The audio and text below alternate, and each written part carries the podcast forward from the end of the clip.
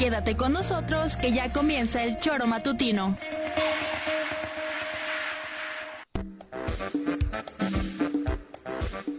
Porque somos quienes alegramos tus mañanas. Interactúa con nosotros y búscanos en nuestras redes sociales como El Choro Matutino. Sintonízanos desde nuestra página web www.elchoromatutino.com y llámanos a cabina al 777-311-6050. De lunes a viernes, de 7 a 9 de la mañana, por Radio Desafío y también por Irradia FM 103.7. Somos la mejor revista informativa del país. Somos...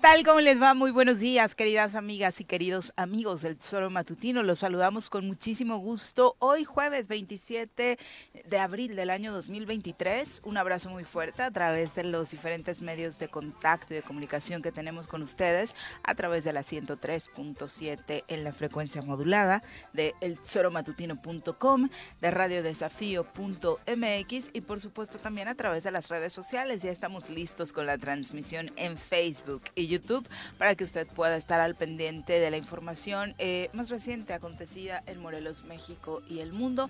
Hoy estaremos hablando de este esta reaparición del presidente Andrés Manuel López Obrador a través de un video en el que narra en 18 minutos aproximadamente lo que ha sido este el nuevo contagio de COVID-19 desde el fin de semana en el que tuvo que suspender una gira por el estado de Yucatán para revisar los avances del tren Maya y que ha causado, como ya lo hemos platicado en este espacio, polémica. Eh, de hecho, ayer el mismo video tiene una serie de análisis en redes sociales impresionantes, que si realmente es una imagen real, que si realmente está en Palacio Nacional, que si no se grabó a través de un croma, es decir, que se haya hecho una edición superponiendo la imagen del presidente sobre el fondo de Palacio Nacional, que si se le corta la nariz, que si se le corta el pelo, que si la planta de atrás está más cerca o está más lejos, que porque nos están engañando, etcétera, etcétera, etcétera. Lo que él dice es que se encuentra bien y que el fin de semana, como ya lo había adelantado en la mañanera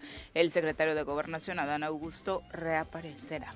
Señora RC, buenos días. ¿Qué pasó, señorita Lías? Buenos días. Me hacen gracia causa risa? Sí, bueno, me, causa como casi todo.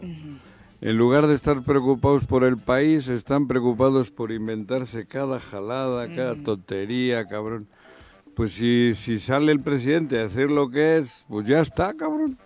Que, que, que no lo quieras es otra cosa, pero que intoxiquen y que quieran inventarse, pues no sé, tonterías, no, no, no tiene sentido. Está, estamos jodidos. O sea, hay un sector de la población que ya, ya, ya valió madres.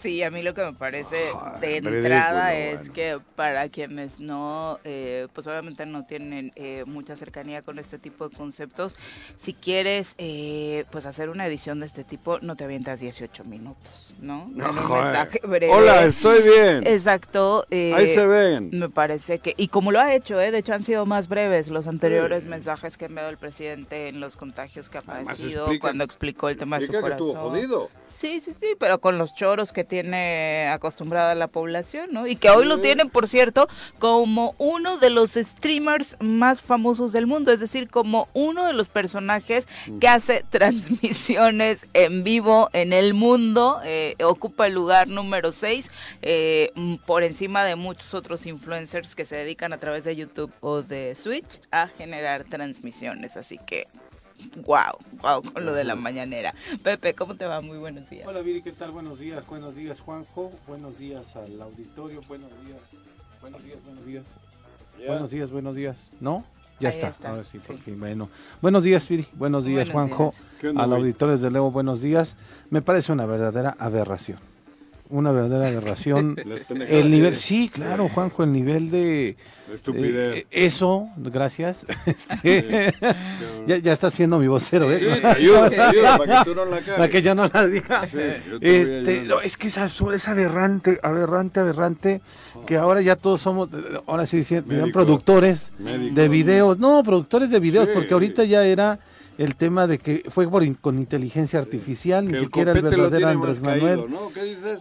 ¿Que se le iba el copete o qué? Sí, hay tomas en cámara lenta de un segundo donde parece que la nariz de pronto ¿Ah, sí? no está, es- está desvanecida, mejor dicho, y dicen es que eso es croma. Croma es un poco, para los que conocen Igual nuestra cabina, nuestra cabina alguien, es, es verde y ahí podemos, como a veces sucede, no sé si hoy lo tengamos, pues superponer alguna imagen, eh, pues de algún paisaje y demás. Eso, eso es el croma. Y sí, obviamente a, a veces se desvanece cuando los contrastes no están del todo fuertes, pero insisto, hacer algo así en un mensaje del presidente en Palacio Nacional, recorriendo Palacio Nacional, porque no es un fondo fijo, No, ¿no? no, son varios. Eh, la verdad es que no- No. ni siquiera tendría caso si lo único que quieres hacer es enviar una imagen diciendo que el presidente está Sí, bien, ¿no? Fíjate, a mí lo que me, lo me sientas en su escritorio y punto. relevante, importante, es el que es el propio presidente quien sale a hablar sobre su estado de salud. Y lo explica bien. Reconoce que Que tiene que. El pero- váguido, como dice mi abuelita, me dio el váguido. Recono bueno, pero él reconoce que tiene la obligación de informar, Juanjo, Claro. ¿no? Lo que han estado eh, pidiendo la gente desde el día eh, Pero lo hace domingo. él. Lo hace él, eh, espera que se recupere un poco. Aún así, no estuvo en la reunión con los gobernadores, es lo que entendemos. No, estuvo Adán Estuvo Augusto, Adán y por cierto, ¿no? solo fueron gobernadores de Morena, no fueron gobernadores ¿no? de, de todo el país. Y en entonces, y la otra es que... Sí, ¿cómo? reapareció, mira, después de que el presidente tuvo COVID, se desapareció unos días por obvias razones, y a este yo ah. creo que le afectó tanto la noticia que se desapareció los mismos días que el presidente, ¿eh? El- O sea, el- aquí Cuau. Sí. Guau, reapareció Cuau. ayer por la Así mañana ya en Palacio. Ah. Entonces, y, En Palacio y que, y que Nacional. reconoce Sí. esta cuestión dramática, que cuando estaban revisando algunos planos del tren Maya con este, algunos de los mandos militares, él mismo ahí dice que tuvo... Un vaguido. El Sí. váguido, el váguido. Que se desvaneció. Y lo dijo. Pero que se quedó así, ¿no? Como dormido, menciona, Sí. ¿no? No, no, porque cuando hablaban de la desvanecida, se pensaba que había caído el presidente, Sí, ¿no? sí, no, no, no en ese contexto como lo dice el presidente, Sí, sí. lo reconoce sin ningún problema y este me parece que eso es el, el- lo que teníamos que resaltar, Sí. este valor como aquel, y esta medio- obligación de, de salir directamente, el explicarlo de manera detallada. Sí, en un mensaje de 18 minutos me parece también un exceso, pero bueno, son las formas de Pero propio para que no Andrés López. Obrador. Mm. Pero pues ya ves. así le han buscado la quinta pata al Sí. gato. No venía en camilla, llegué consciente, dice el presidente, pero iniciaron las especulaciones porque mis adversarios, dice López Obrador, tienen mucha imaginación. Eh, esto eh, que señalaba a través de su video de 18 minutos también forma parte de este reconocimiento de un desvanecimiento. Negó que hubiese tenido problemas cardíacos o un supuesto derrame cerebral, como también se llegó a especular en Derrame algunos cerebral lo tuvieron los que andaban deseando que le pasase lo del comunicación, derrame. se me bajó de repente la Les dio presión diarrea. y estando en una reunión con ingenieros militares y otros funcionarios, como que me quedé dormido, dice el presidente. Fue una especie de váguido, llegaron de inmediato los médicos y me atendieron. En ningún momento perdí el conocimiento, eh, ellos le llaman un desmayo transitorio. Obviamente hoy titulares como los del diario Reforma señalan reaparece AMLO y desmiente a su equipo, porque según ellos eh, y algunos otros medios de comunicación, este mensaje lo que logra es confirmar que sí hubo un desmayo, contrario a lo No, que eh, de pronto No, había no, dicho, porque es la palabra conocimiento. la palabra que menciona el, el presidente ofreciendo detalles de lo ocurrido el Cuando domingo, ¿no? salieron a hablar dijeron que el conocimiento no lo había perdido, porque aquí se, se, se soltó la el rumor de que, bueno, no el rumor, la noticia, porque sí la soltaron como noticia, Uy. que se había que había perdido el conocimiento. Y eso es Y es que, distinto. exactamente. Ese desvanecimiento no es que pierdes el conocimiento, te apendejas De hecho, él dice que no lo perdió. ¿no? En el video él señala eh, puntualmente que no lo perdió Ajá. y finaliza diciendo que obviamente hubo un cambio de clima en esta No, y la- eh, y la gira. friega que llevó. Fue una gira muy Sí. intensa que inicié en Veracruz desde el viernes. Hubo un cambio de clima, después me fui a Quintana Roo, estuve en Chetumal, estuve en Cancún y llegando a Mérida me hizo crisis porque se me bajó de repente la presión y detonó en todos estos síntomas que ya platicaba, ¿no? Pero bueno, ahí está. Otro, otro no hubiese iniciado la gira. Porque Sí, claro. seguramente que síntomas ya tenía, ¿no? No, pues es- síntomas como la gripa que comentábamos, ¿no? Es que Ma- les guste o no, el nivel de ritmo que tiene No, el presidente este es de la una- República. es un con- animal. Sí, trabaja de verdad, desde es muy un temprano. animal, un animal de, de- digo, en buen sentido de la palabra, ¿no? Sí, trabaja desde muy temprano, los fines de semana Joder. tiene giras intensas, entonces, eh, digo, no hay un día que no lo veamos activo, ¿no? Es- se parece mucho al gobernador de ustedes. Sí, Sí. Digo, es ejemplar. yo creo que como ve el, el gobernador que trabaja tanto, Andrés Manuel López Obrador, pues, él descansa por él. Claro, No, si yo digo, yo Dice, creo, pues, dice, ¿para no, qué, cabrón? trabaja mucho mi gober, yo voy a Pues, descansar claro. por él, claro. ¿no? Vamos a presentar a quien hoy nos acompaña en comentarios. Hombre de izquierda, amante de la música y el fútbol. Llega desde la tierra temisquense el secretario del Ayuntamiento de Temisco, Carlos Caltenco. Bienvenido.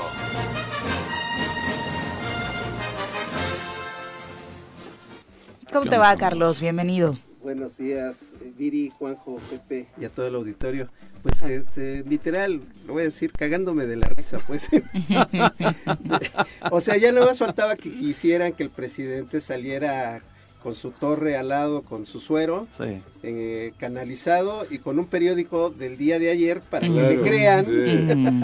Sí, Sí, como, pero- cuando sí, te, como cuando te secuestran. como cuando te secuestran, ¿no? Digo, con un periódico del día claro, de ayer. O sea, estoy no- vivo. Pero, pero si hubiera sido Estoy vivo canalizado el, el y en la cama, todo el mundo estaría diciendo Qué exageración. exageración, que- están ajá, haciendo no tiene nada, para güey. dramatizarlo. No tiene nada, está, está exagerando, Exacto. quiere votos. Quiere votos. Ajá. O sea, la, la y realidad son es que, que... le, los que le sobran. O tal vez voto ya. Votos. votos. Ah, bueno, eso también analizaron. Hay un análisis ¿Ah, sí? de la piel. Si hay más. no- Las manchas que tiene regularmente en la piel, bueno, que tiene el Andrés Manuel López Obrador en este video no se observan y que ya se nota un eh, cutis definido y trabajado a través de filtros eh, para realizar este video. ¿no? Por- hay, hay de todo tipo, hay de todo tipo. Bueno, yo ya me, me voy para. México, al velorio, güey. Sí. ya lo mataron, cabrón. Es que... y- y lo, dijeron, ¿eh? Lo dijeron, lo dijeron. En Ah, esa desesperación, eh, creo que lo dice por ahí este eh, Pigmeno Ibarra, en esa desesperación de, de no poder, eh, no, no es cierto, lo dice Julio Astillero. En esa desesperación de no haberle podido ganar lo que debieron ganarle en las urnas o que lo que debieron de ganarle con un proyecto este, político, Diferente. Eh, muestran su, su calidad humana, exhiben su calidad, su triste calidad humana, este, con, con ese tipo de comentarios. Eh, desean, Lo que no lo mata desean engorda. muerto, ¿Qué? ¿no? Eh, como dice el dicho muy popular no aquí en Morelos. Ah, no. este, hasta que no, hasta lo que no comen les hace daño, Ándale. ¿No? Ajá. Sí, no, gachón, gachón. Pero yo Bueno, pero va, ya está. me alegro de haber no estado en Twitter presidente. ayer porque imagínate Habemos todo lo que viste. Estuvieron muy divertidas ¿no? sus Sí, especulaciones. Gente de malas sí. no le- entrañas. No vi nada, ¿eh? Sí, hay No, muchas teorías, con- hay muchos hilos con teorías conspiracionales. Te ¿Ah, digo, uno de los más escatológicos es este que inicia con una foto de Hugo Chávez diciendo, Ah, ¿recuerdan cuando nos avisaron dos meses después que falleció Hugo. Chávez? Así sucederá en México, ¿no? Lo Ah. tienen, lo tienen congelado. Uh, ¿no? La, la. No sé en qué refri- hay refrigeradores de ese tamaño, Palacio Sí, Nacional. o- dicen ¿no? que Kennedy lo tiene congelado también, cabrón. También. Sí, ¿No, sí, ¿no sí. se acuerdan? Entonces, bueno, ahí denle una revisada si se quieren reír un rato, ¿no? Y bueno, lo También que... ha de estar Juanja, Juanga congelado. ¿No? El Juanga. Pues sí, el Juanga, sí, mi Sí. Juanga. Sí, A Pedro Seguro. Infante no ha muerto tampoco. claro. Pepe el Toro es inocente. Sí. Muy bueno, ¿eh? Lo de Pedro Infante, sí, claro, la gran leyenda en México, ¿no? Sobre pero su vive. muerte, No, no, pero no, no bueno. jodan, es que Y reapareció ayer, reapareció para que el Bien. eh, gobernador Cuauhtémoc Blanco, simple y sencillamente para asistir a esta reunión donde se abordó el tema de seguridad. Su única actividad del día de ayer fue esa y en la Ciudad de México, en Palacio Nacional, eh, señalaba él mismo a través de las redes sociales, junto con mis homólogos de otras entidades, acudimos a Palacio Nacional a la reunión del día eh, de hoy, presidida por el titular de la Secretaría de Gobernación, Adán Augusto.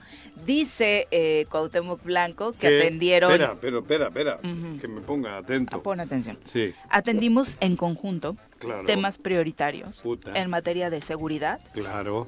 Y de ¡Ah, de seguridad de seguridad, atendieron! de seguridad Pues qué bueno que atendió en México. No, a ver si se acuerda de atenderlo en Morelos. y de bienestar social. Ah, y de bienestar social. Sí, bienestar social el de él. Lo atiende poca madre y de su hermano, su mamá, el primo, la prima. Todo está mejor que hace ocho años.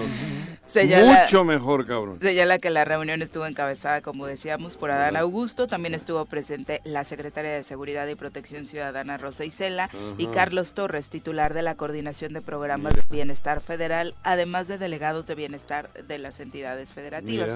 Eh, unimos esfuerzos Claro. desde el gobernador Uh. para alcanzar mejores resultados. Bueno, si a además él ni escribe, ¿qué? Hostias, eso no se le ocurre Ay, ¿a él, no cabrón. No le, no, le, no, no le da el cerebro para escribir eso. No está tan complicado. No, pero ni eso. Ah. La alineación de, de, de, de, de- de- de la América te la hace bien, igual. Pero eso, eso no lo ha escrito él, ni lo ha redactado, ni lo ha pensado. ¿Qué es lo, es lo curioso? Lo que, fueron lo- gobernadores David y no fueron funcionarios de los estados. No, no, no. Es decir, no se estuvieron- hizo acompañar del comisionado estatal de seguridad ¿Para no, qué, solo gobernadores. Pero sí. pues era la reunión de seguridad. pero sí, O tal vez le da miedo pasar por Tres Marías. No paró, el ¿eh? Comisionado. me dijeron que Siguió no- las no se instrucciones. paró en Tres Marías Se fue para nada, güey. allá. Ujú, Se fue Bueno. en chinga para México y se pasó. Ajá. ujú. Sí, sí, sí, sin duda. Para Bueno, que y no- obviamente- Para cumplir con lo que le dijo Guarnero. Claro. Bueno, ¿y qué más por Bueno, Morelos? El porque Morelos fuera de eso no fiscal, pasó nada más, ¿eh? ¿eh? El, el Morelos. Ah, bueno, el fiscal. ayer. el gran asunto en Morelos, Sí, ¿no? bueno, que la- es esta eh, triste historia de... análisis que se sigue haciendo en torno a la liberación de este joven conocido como el Diablo, quien había sido detenido por su presunta participación en el asesinato de tres jóvenes de Huitzilac y que ya, eh, bueno, tuvo estas repercusiones y hay posicionamientos tanto del Tribunal Superior de Justicia como de la propia Fiscalía. ¿no? Sí, el Tribunal Superior de Justicia, el presidente Jorge Gamboa respaldando la determinación de la juez, Claro. mencionando que no hubo la integración debida de la carpeta, etcétera, etcétera, y que por ello pues este se había actuado con relación a ello. Claro. Más tarde, a partir de aproximadamente de las 2 de la tarde, un poquito antes, el fiscal general del estado eh, salió en un video, una rueda de prensa virtual, en donde mencionó que se presentó ya una denuncia contra la juez por violación al debido proceso. Lo que destacaba el fiscal en un video eh, es justamente que la, la tarde de esta fecha, bueno, el diablo había sido eh, eh, golpeado y lesionado con disparo de un arma de fuego en la cabeza por diversos Otro sujetos. evento es ese. Sí, Sí, por eso llega al hospital. por diversos sujetos en la gasolinería ubicada en el parador Covadonga. conocido como Ujú. Covadonga, Claro, cabrón. en el municipio En de el mismo lugar donde se lo... En Al- la misma zona donde secuestran a estos chicos y los... Exactamente, los- y él los- conducía un vehículo Robado. robado, Claro. ¿no? Como- como asaltan a muchos. Exactamente. Es ahí que cuando llegan acá al hospital a, pues, a dialogar con él, obtienen esta dirección donde se realiza el cateo y lo que destaca el, el fiscal es que un juez del mismo Tribunal Superior de Justicia Sí. otorga, obsequia la orden, orden de de cateo, de cateo. porque ve Y que luego hay otorgan la orden de y luego otorga la orden de de aprehensión, aprehensión. porque ve que hay elementos. Claro. Y ahora Pero y ¿y lo- Gamboa qué dice? lo que dice, no, pero espérame, lo que dice el fiscal Ah, es perdón. que en la audiencia de, eh, de- en donde están, donde esta juez decide de librarlo, que la defensa no pidió, que no revisó, no, es decir, la defensa no desestimó ninguna de las pruebas presentadas por la fiscalía, que la defensa no mencionó que al eh, imputado le hayan sacado alguna declaración bajo Tortura. eh, bajo tortura coacción, no sí, sé sí, bajo término. presiones. eh, Es decir, la defensa no dijo absolutamente nada. no defendió al que. O sea, no presentó no ninguna atacó, prueba, no hizo prueba, y no ataca nada. la carpeta Ajá. integrada por la Fiscalía del Estado. Claro. Pero la jueza sí. Es la juez la, que, determina ah, la cagaron. que no tiene validez, que supuestamente Pero la es declaración la misma juez tener- que en un caso similar donde hay unos detenidos y donde los abogados de los detenidos presentan pruebas, presentan videos, presentan todo, una- una- un montón de cosas para demostrar que esos detenidos Sí. habían habían sido había mal detenidos, una- los habían sembrado un arma. Sí. eh, ahí los mete al bote. Sí, ahí no- Que me explique Gamboa y ella qué diferencia, ¿no? Porque si hay, y me consta porque conozco a los abogados, presentaron todos los alegatos, o como les digan Sí, sí. legalmente, para demostrar que sus clientes, en ese momento acusados de haber tenido un arma en el coche, eran inocentes. Y sin embargo, esta juez dijo, no, no, no, no, espera, espera, espera, yo no me fío, Sí. ella. Porque en ese caso había un tema político por medio del gobernador y de su hermano. Y en este no. Eh, eh, Uriel, eh, voy a lo mismo, en este el, el- el apa- aparece el fenómeno Uriel otra un- vez. problema- claro que hay política. hay un problema- Y claro que están haciendo un, un juego sucio todos los que se están fotografiando y actuando de la manera tan cabrona con el gobernador este. Y hay un Sí, problema, señor. hay un problema dicho. gravísimo Claro. de uso faccioso de las instituciones Claro, y del poder judicial. claro. Porque ayer mismo también está el otro tema de- del Congreso, ¿no? Sí, De- claro. El ¿Qué? Tribunal Estatal, Tribunal el- Estatal Electoral. Electoral. Las mismas Es- chicas de la foto. Es un tema gravísimo de uso de las instituciones. Claro. Y carajo, la misma persona lo sufrió hace seis años, eh, hace en 2015 con Graco, Sí. ¿Quién? No, no, no. no. ¿No? O sea, esas, esas, este, O sea, el, que el Ah. propio gobernador actual en algún momento ¡Ah! el uso de las instituciones. para eh, Claro. y, y se- ellos se pataleaban Y y, se- lloraban pero se y re- fortaleció y- con eso. exactamente no Se fortaleció pero bueno estamos hablando de la jueza Alejandro Trejo Reséndiz Sí, sí. de ella, que además hombre. remata el fiscal diciendo no juzgó con perspectiva de género tal y como es su aplicación Que tenía que haber hecho eso. Pues me parece porque que es un, un feminicidio. Feminicidio. exactamente dentro de todo Y no, no, lo, no aplica las reglas que es con un feminicidio. Las reglas, o como le llamen, las, la, la- la- el tema jurídico. sí me parece que ese fue lo que lo que pues resaltó No, pero lo triste y lo lamentable es que hay un probable o un presunto que, que había estado detenido o en el hospital porque había tenido un evento de, de- de- de un incidente de un incidente delictivo. de violencia de violencia. Sí. No hablemos ya de que haya sido o no el que ha estado involucrado en la muerte cruel de estos tres muchachos, o dos muchachos y una muchacha, sino que ya había hay un caso que a la juez le valió madres. Este chico estaba ahí en el hospital porque había recibido, por lo que dicen, un tiro y unos golpes. Que lo de que, que- que tenía un carro de robado y que había un acto delictivo en ese otro momento también en la zona de Covadonga. Escuchemos parte de lo que decía el fiscal ayer. ¿Eh? ayer por parte de lo que Escuchamos decía el parte de fiscal. lo que decía el fiscal ayer. Fiscal, Uriel. El- parte de la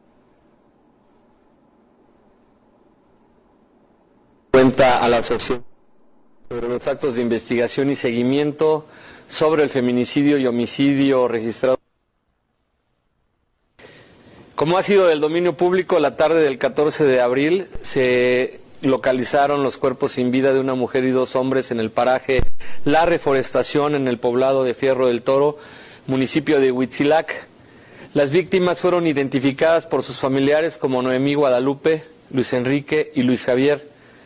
El pasado 16 de abril, Luis Alberto N., conocido como El Diablo, fue golpeado y lesionado con un disparo de arma de fuego en la cabeza por diversos sujetos en una gasolinera ubicada en el parador Cova- Covadonga del municipio de Huitzilac, cuando conducía un vehículo con reporte de robo con violencia.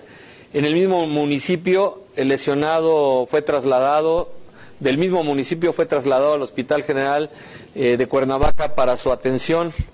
El 16 de abril a las 18 horas, personal de la Agencia de Investigación Criminal de la Fiscalía de Agencias Foráneas realizó la entrevista a Luis Alberto Alas el Diablo por los hechos en que éste fuera lesionado. Ahí proporcionó su domicilio, que es el ubicado en la calle Iturbide número 4 del poblado de Tres Marías, también municipio de Huitzilac. Ese mismo día, a las 21 horas, se recibió una denuncia anónima a través de un correo electrónico de la Fiscalía de Feminicidios, donde se señalaba la participación de Luis Alberto en el feminicidio de Noemí Guadalupe y el homicidio de los dos hermanos Luis Enrique y Luis Javier, iniciándose los actos de investigación correspondientes para corroborar la denuncia recibida. Derivado de lo anterior, el 19 de abril, se solicitó y obtuvo legalmente del juez de primera instancia especializado en actos de investigación, Natanael Subdías Aguilar, las órdenes de cateo para dos domicilios. El primero, el de la calle Iturbide número 4, y el segundo de la calle Ferrocarril sin número, ambos del poblado de Tres Marías. Este último, obtenido a través de las bases de datos. Pues ahí están parte de los antecedentes de esta detención que hoy tiene eh, a este joven en libertad, ¿no? Eh, o hubo también este posicionamiento que le hablábamos desde el Tribunal Superior de Justicia con el presidente de este organismo, eh, Jorge Gamboa, a quien vamos a escuchar. En donde el juez tiene la libertad de calificar si esos datos de prueba son suficientes o no para sustentar una siguiente etapa en el sistema acusatorio tomando en consideración que el juez resolvió con esa libertad que tiene que hasta este momento los datos de prueba que fueron incorporados a la audiencia no eran suficientes para poder sustentar una siguiente etapa de vinculación a proceso, es que se otorgó la libertad a esta persona, lo que no implica que quede desligado totalmente de la investigación.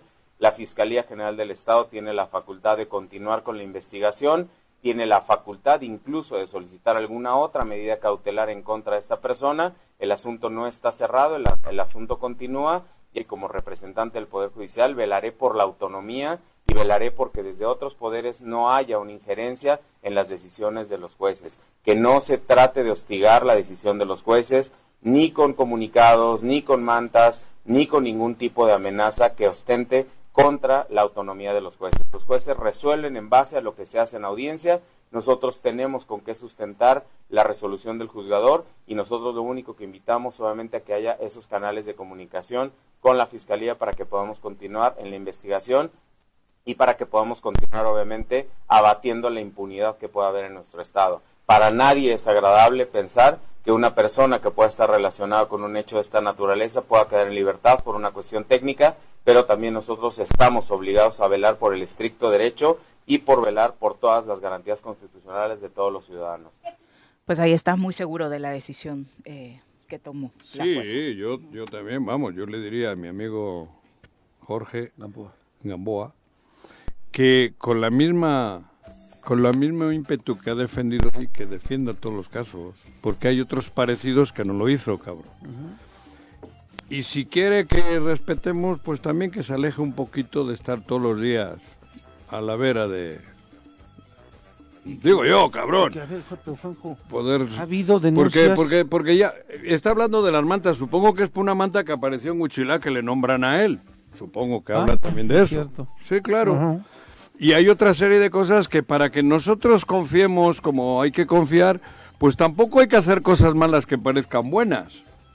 Yo le Creo yo. Yo le preguntaría a Jorge Gamboa. Creo yo, cabrón. No, no, no, hay que estar todo el día oliéndole los pedos a nadie, güey. No, pero, a ver, hay mujeres que han denunciado que, en la, que hay violencia vicaria y que los jueces no favorecen los fallos, a, pesar de que hay pruebas contundentes de que están siendo víctimas de violencia vicaria porque les están sustrayendo sus, menores, y ahí los va a defender también con toda vehemencia como lo está haciendo reuniéndose con las mujeres y dándoles a tole con el dedo. Es uno de los casos que pongo estamos en una situación sí, pero estamos en una situación bien complicada porque hemos mezclado nabos con coles. Pero si se hubiesen mantenido autónomos todos en la casa de esta persona había en la casa de esta persona que tuvieron el, diablo. la cartera y las tarjetas. ¿Cómo eso no va a ser un elemento? ¿Cómo eso no es un elemento que lo vincule al crimen? Pero igual la cartera. ¿Cómo eso no puede ser A ver, pero igual la cartera la sembraron. ¿Y la pistola que le sembraron en el carro a mi amigo? Ese fue el argumento de la juez. Claro. Pero el tipo iba conduciendo un auto robado Cuando lo Es que aquí eh, no, ni siquiera se parece la situación. con un auto que no era o robo. sea. Ni ¿En siquiera se parece la situación. En aquel caso sucedió ¿Es en saliendo serio? del súper. Por Dios, aquí sucede con un chico que estaba ¿Es en lesionado, que traía un auto robado. Ah, hay muchísimos más Conozco elementos. casos de personas que de y con buena tres fe crueldades hechas en Conozco casos de personas que de buena fe eh, son detenidas por haber comprado un auto robado o remarcado Sí, ¿Sí? También. Por y se tontos, avientan ¿eh? un mes tontos. por tontos. Claro, se avientan tontos. ahí un mes. porque eso no Sí, hay que claro. Sí, ese tipo de situaciones no se aclara Esas, así en dos segundos. no se Sí. tan rápido. No, aquí Pero fue. aquí habiendo evidencia de una de las víctimas, la mujer, Mm, La además. mujer. Estaban las ¿Sí? credenciales de los En, hombres. Y de él también, de los, de los de las víctimas, en la casa de esta persona que fue detenida con un auto Sí, robado. Claro. Y eso no es elemento herido. suficiente. Y herido además. Involucraron un Joder, hecho de violencia. Es que no, no, que no defienda O sea, lo indefendible. Digo, lo- yo, yo no digo que sea culpable. ¿Es eh, en el- serio? El, diablo. ¿Es en serio? Mira, Eso integrantes- en serio. Por, ¿Por qué eso te ento- digo. entonces Y que me no se de.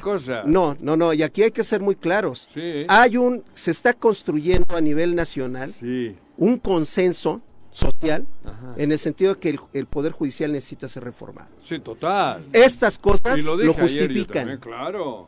de fondo. Bueno, integrantes Claro. del Frente Estudiantil para la Justicia de los Estudiantes en la Escuela de Salud Pública dijeron tener temor ante la liberación de Luis Antonio N., alias el Diablo, quien fue detenido acusado de participar en el homicidio y feminicidio de trabajadores del Instituto Nacional de Salud Pública. Carlos Aedo, vocero del movimiento, no descartó alguna otra acción en caso de que los acuerdos tomados en las mesas de trabajo con autoridades no se cumplan. Decía este joven, amanecimos con la noticia. Pensamos que desde el inicio teníamos nuestras reservas con todo eso de la presunción de inocencia, pues lo teníamos al inicio, era, un posible culpable, pero no hubo una presentación de pruebas que descartaron que era un chivo expiatorio. Calificó como desafortunada la posibilidad de que un posible homicida siga en las calles, pues no se coloca en completo riesgo. Pero es que eso lo siente la sociedad. Sí. Por una disputa política, por una disputa egoísta, porque esta es para empinarse al... La misma que ocurrió cuando que aquella chica grave, que apareció... discúlpame No, no, sí. Yo es creo mucho que es más grave. Te voy a decir por qué. A mí hace poco Sí me no dijeron, Juanjo, te están paraje". preparando, y me lo dijo una persona con conocimiento. Sí o no en la Te misma están zona. preparando una, una chingadera. Juanjo. Te están eh, armando una carpeta. Y eso, es, donde y eso es gravísimo. Juanjo, y eso es gravísimo. Eso me grave. lo dijeron a mí Sí. y me lo dijo una alta autoridad. Pero es Escuché ayer, Juanjo, que te quieren empinar. Un alcalde va a decir que has estado extorsionándolo. Ok. Eso me ha tocado vivir a mí.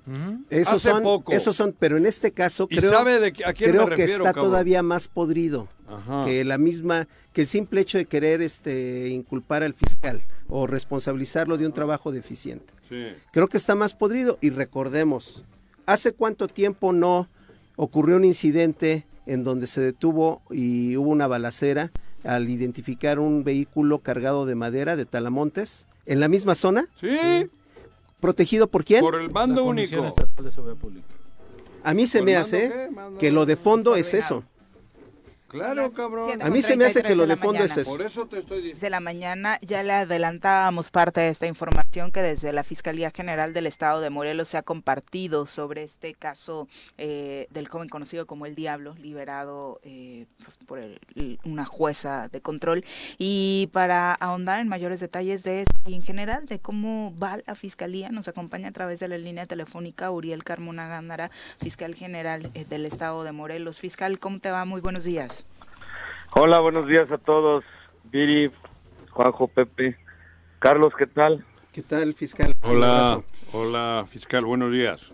¿Cómo se reciben este tipo de noticias, fiscal, donde después de un trabajo que tú mismo lo señalabas el día que se anunciaba la detención, eh, pues pintaba para tener un avance, eh, para hacer justicia en un caso tan doloroso como el de estos tres jóvenes asesinados en Huitzilac y ver que unas horas después este, este detenido es liberado? Pues mira, nosotros cómo lo recibimos, pues como profesionales de la materia, con ecuanimidad, con respeto. Yo yo quisiera que pensaran cómo lo reciben los papás, los hermanos, los, la gente, los hijos de, de las víctimas. Eh, ahí es donde está el drama. Está muy muy delicado este asunto. Los los maltrataron, los los privaron de la vida de manera muy muy cruel, Cruel. innecesaria, fue un acto de maldad terrible. Y bueno, nosotros hicimos lo que teníamos que hacer. ¿Cuál fue el acto de? Pues también ese es un acto con el que no estamos de acuerdo. Es- Vamos a, perdón, a perdón, Uriel. Síguele. No, es correcto, es correcto. Es que, es que mira, yo no quiero adjetivar la actuación de una autoridad jurisdiccional, pero la realidad es que no estamos de acuerdo con esto. Por eso es que estamos poniendo en manos de la Fiscalía Anticorrup- an- an- Anticorrupción el asunto, pues para que se revise qué pasó ahí, Ok. porque fíjate, con las mismas pruebas nosotros pedimos un cateo, se autorizó por un juez, con las mismas pruebas pedimos una orden de aprehensión, se autorizó por un juez, y luego en la vinculación a proceso llevamos las mismas pruebas.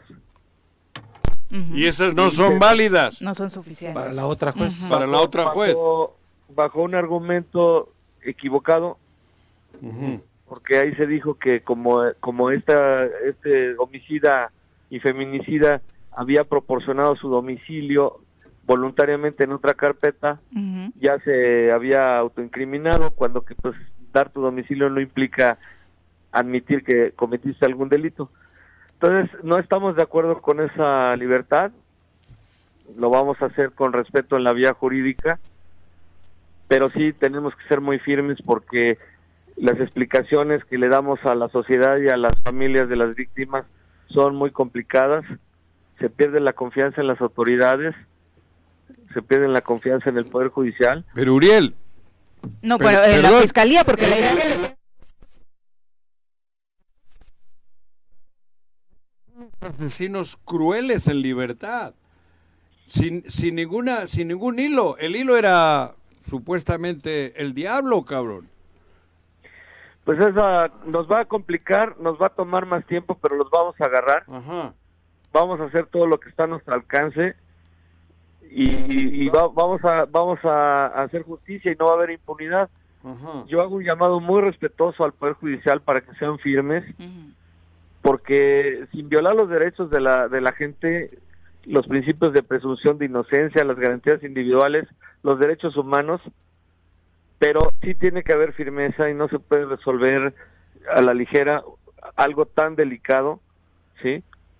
Por eso, por eso es que quiero aclarar que no hay una pugna ni una controversia con el Poder Judicial, con la institución. Este es un caso aislado de una resolución, de un caso en concreto, pero pero tenemos el ma- mayor de los respetos por la función jurisdiccional. Yo mismo trabajé muchos años en, en tribunales, sé lo complejo y lo delicado que es tomar decisiones de la libertad del patrimonio de la gente, pero también sé que, que los argumentos pueden tener mayor o menor firmeza dependiendo de la interpretación que se haga de las constancias procesales. Por eso es que estamos impugnando y esperamos pues eh, recapturar a este sujeto y a todos los que participaron en este terrible hecho y en todos los demás que están bajo nuestra responsabilidad. Fiscal. Entonces no nos vamos a detener, los vamos a, los vamos a, nos va a complicar, pero los vamos a agarrar. Fiscal, en la explicación que dabas el día de ayer en este video que evidentemente ya circula en medios de comunicación del de ayer, mencionabas que la defensa no ataca eh, la integración de la carpeta, que la defensa no, No ataca las pruebas, no argumenta. Y es solamente la determinación de la juez que lleva a tomarle esta decisión.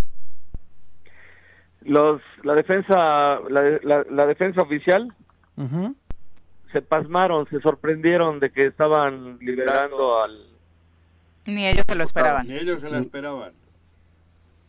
los defensores no sabían que lo iban a liberar, se sorprendieron. Oye, Y bueno, esas cosas que van a revisar allá en la, en la Fiscalía de Corrupción, esperamos que también tengan firmeza y pues no nos prestemos a, a intereses, ¿no? A juegos de intereses. exactamente. De verdad, aquí de lo que se trata es de que, pues que me perdone, que me perdone la sociedad la, la expresión. Mataron a jóvenes inocentes y no se puede quedar así. Claro. Claro. Tal cual. Oye, Pero lo más triste, yo acabo de escucharle a Gamboa. Y Gamboa avala lo que ha hecho la juez.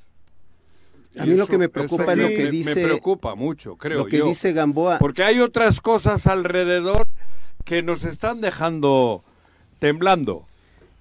Temblando. Hay unas, hay unas relaciones políticas y hay unas estrategias raras que creo que están haciendo mucho daño al Estado, mi querido Uriel. Por eso es más preocupante todavía. Pues Digo, es difícil el tema. Si Lo- quieres, ni lo-. En la parte, en la parte legal, no, no, sí te, sí te contesto. En la parte legal, los jueces son responsables de lo que deciden de manera individual. Ajá. El presidente del tribunal, su opinión se respeta, pero no, no es quien él firmó la resolución. Claro, La responsable es la juez. sí.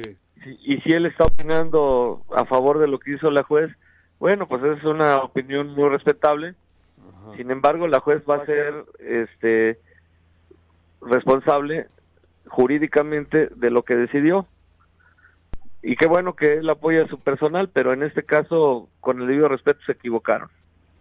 Eh, hay, hay un la- tema, bueno. hay un tema este, que preocupa en la expresión que utiliza Gamboa.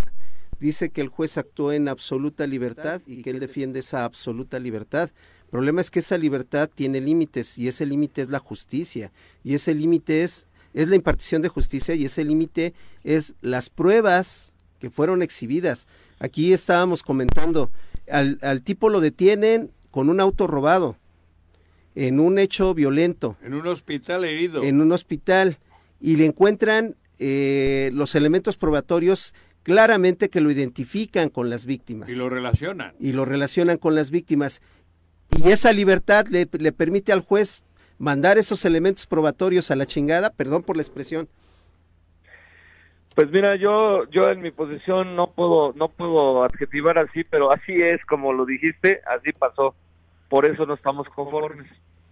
Fiscal, los jóvenes eh, ya declararon, es decir, los jóvenes del Instituto Nacional de Salud Pública ya han fijado una postura. Lo primero que dicen es, tenemos miedo. Ahí tenemos No. algunos acuerdos con la Fiscalía, algunas mesas de trabajo y no descartan hacer una convocatoria todavía más amplia para poder hacer acciones como las que realizaron el mismo viernes, eh, saliendo a las calles y evidentemente exigiendo que se trabaje de manera eficiente desde tu labor como fiscal y desde luego también al Tribunal Superior de Justicia. Pues imagínate esos terrores judiciales o ese terror judicial cuando menos, mira lo que puede provocar que haya una desconfianza pues, social, porque la gente no no tendría por qué tener que hacer manifestaciones en las calles para que nosotros hagamos nuestro trabajo correctamente. Entonces, vamos a impugnar y vamos a demostrar que tenemos la razón, pero al final del día, pues todo eso se va al plano de la política, como bien decías, y aquí lo importante es que detengamos a esta gente porque está en riesgo nuestros jóvenes, nuestros niños. Entonces aquí aquí hay que hacer las cosas por la razón correcta y la razón correcta es detener a los delincuentes. Exacto. Como bien decías, eh, es una vieja historia fiscal esta en la que por un lado desde la fiscalía eh, o desde las eh, algunas voces de eh, la fiscalía a lo largo de los años se ha dicho que bueno es que de pronto los jueces la corrupción y demás y desde el Tribunal Superior de Justicia y sus jueces dicen es que la incapacidad de las fiscalías y demás para armar casos y en medio quedamos nosotros los ciudadanos con este tipo de noticias que como bien dicen los jóvenes y de- desde que conocimos la noticia al menos yo sí sentí miedo de saber que alguien tan peligroso como al inicio eh, tú mismo lo pintabas está hoy en libertad.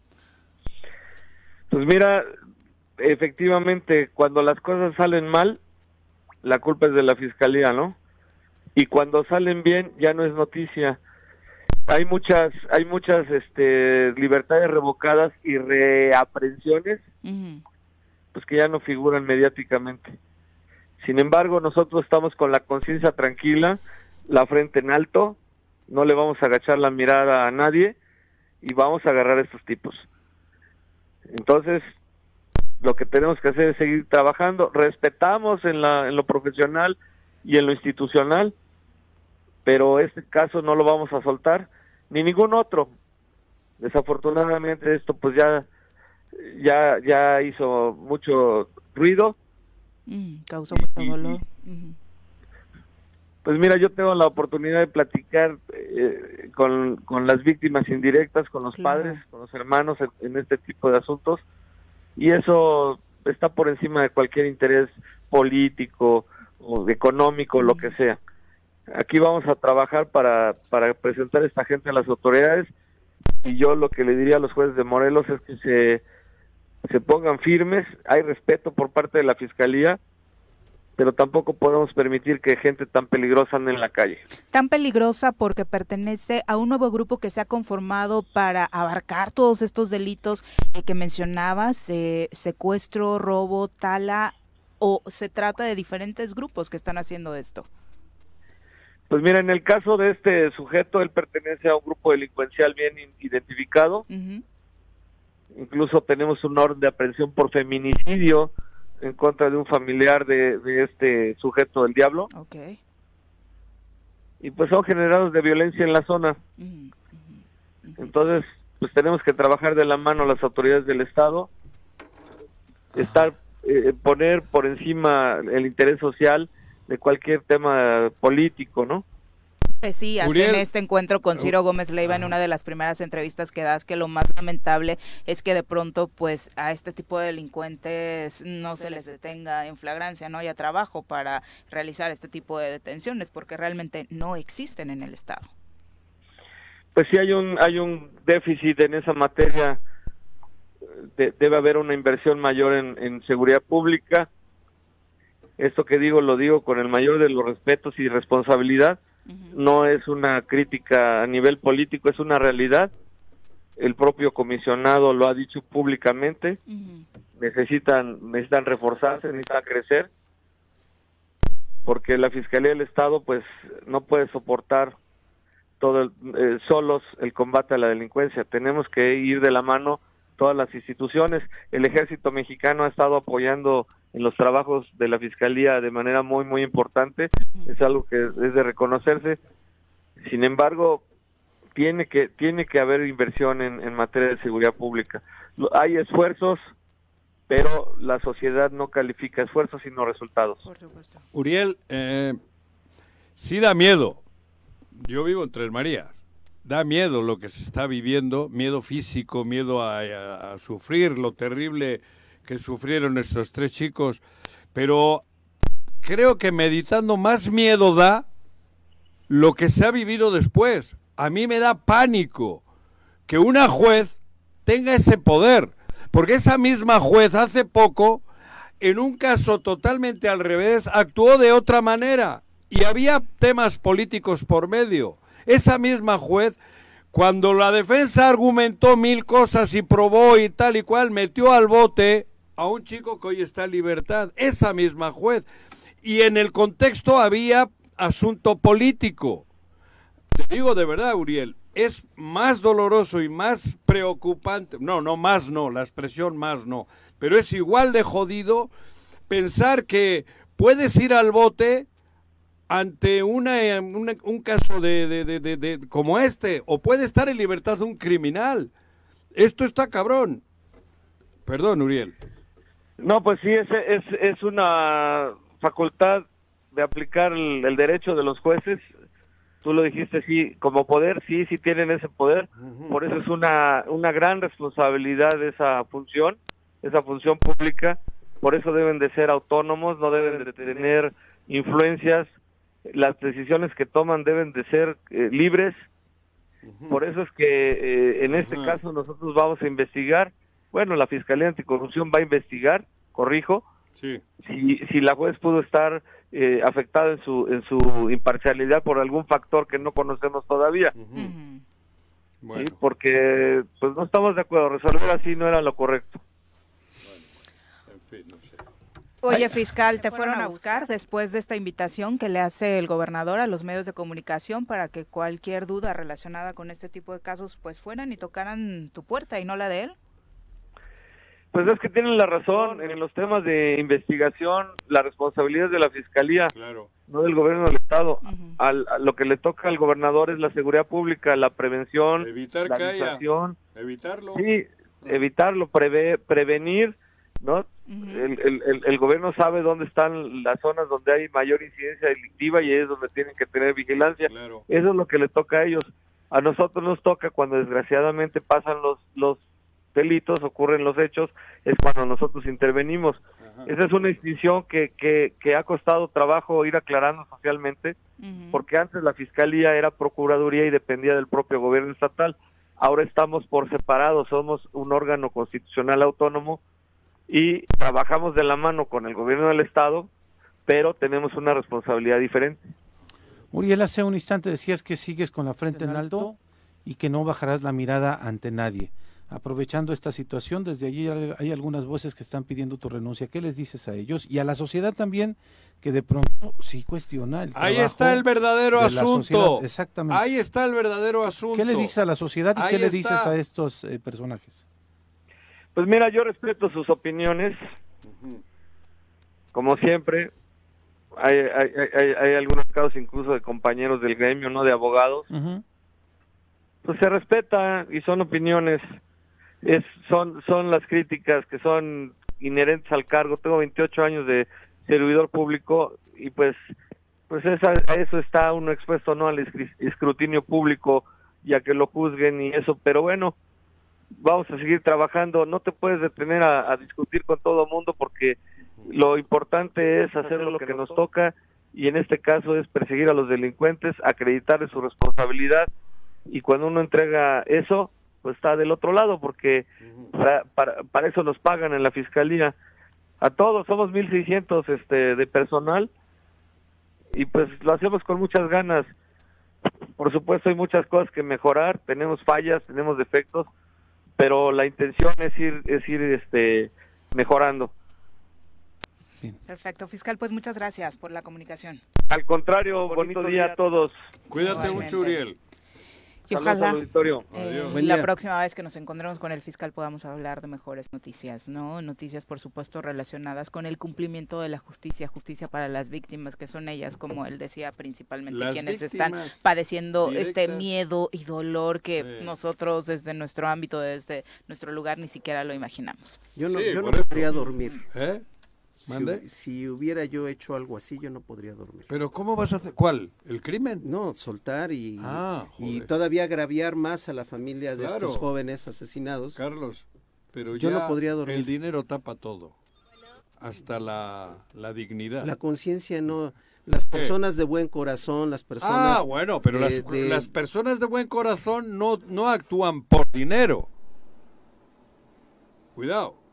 Las personas de buen corazón sí, sí, viven porque el dinero es una herramienta para vivir, pero no actúan por repetir. Hace un ¿Eh? mes fue trending topic en Twitter en México dos días, reforma al Poder Judicial. Bueno, pero a ver. Luego no se quejen. Digo, yo, yo a lo mejor. Luego no se quejen. Le voy a otro, a otro lado, pero esto da miedo. Da miedo, nos da miedo a todos. Estamos cada vez peor. Estoy hablando al Chile. Esta situación está muy fea yo vengo diciendo, te siembran, te resiembran, te meten al bote, te sacan, hacen lo que les pega la gana. Estamos en una indefensión total, total. Esto es real.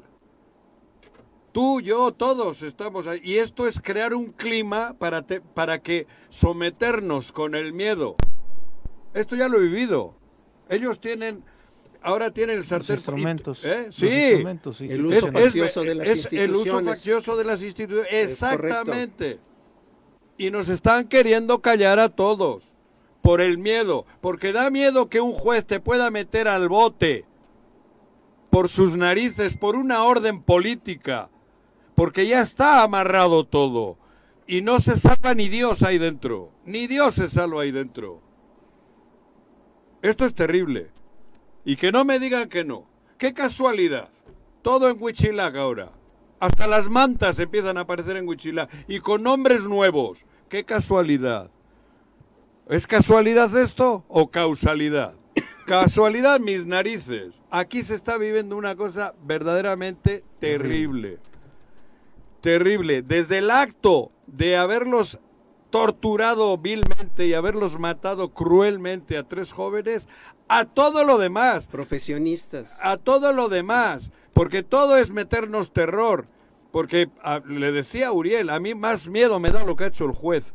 Porque ante el otro puedes, pues bueno, te toca y te toca. Pero aquí no te toca, aquí te joden. Y te pueden joder un juez, o una juez, o un, un magistrado, o la prima del magistrado. Esto es real. En esa Digo, absoluta joder, no- y libertad. no estoy, no- nos están metiendo miedo. Y por eso la sociedad cada vez actúa menos.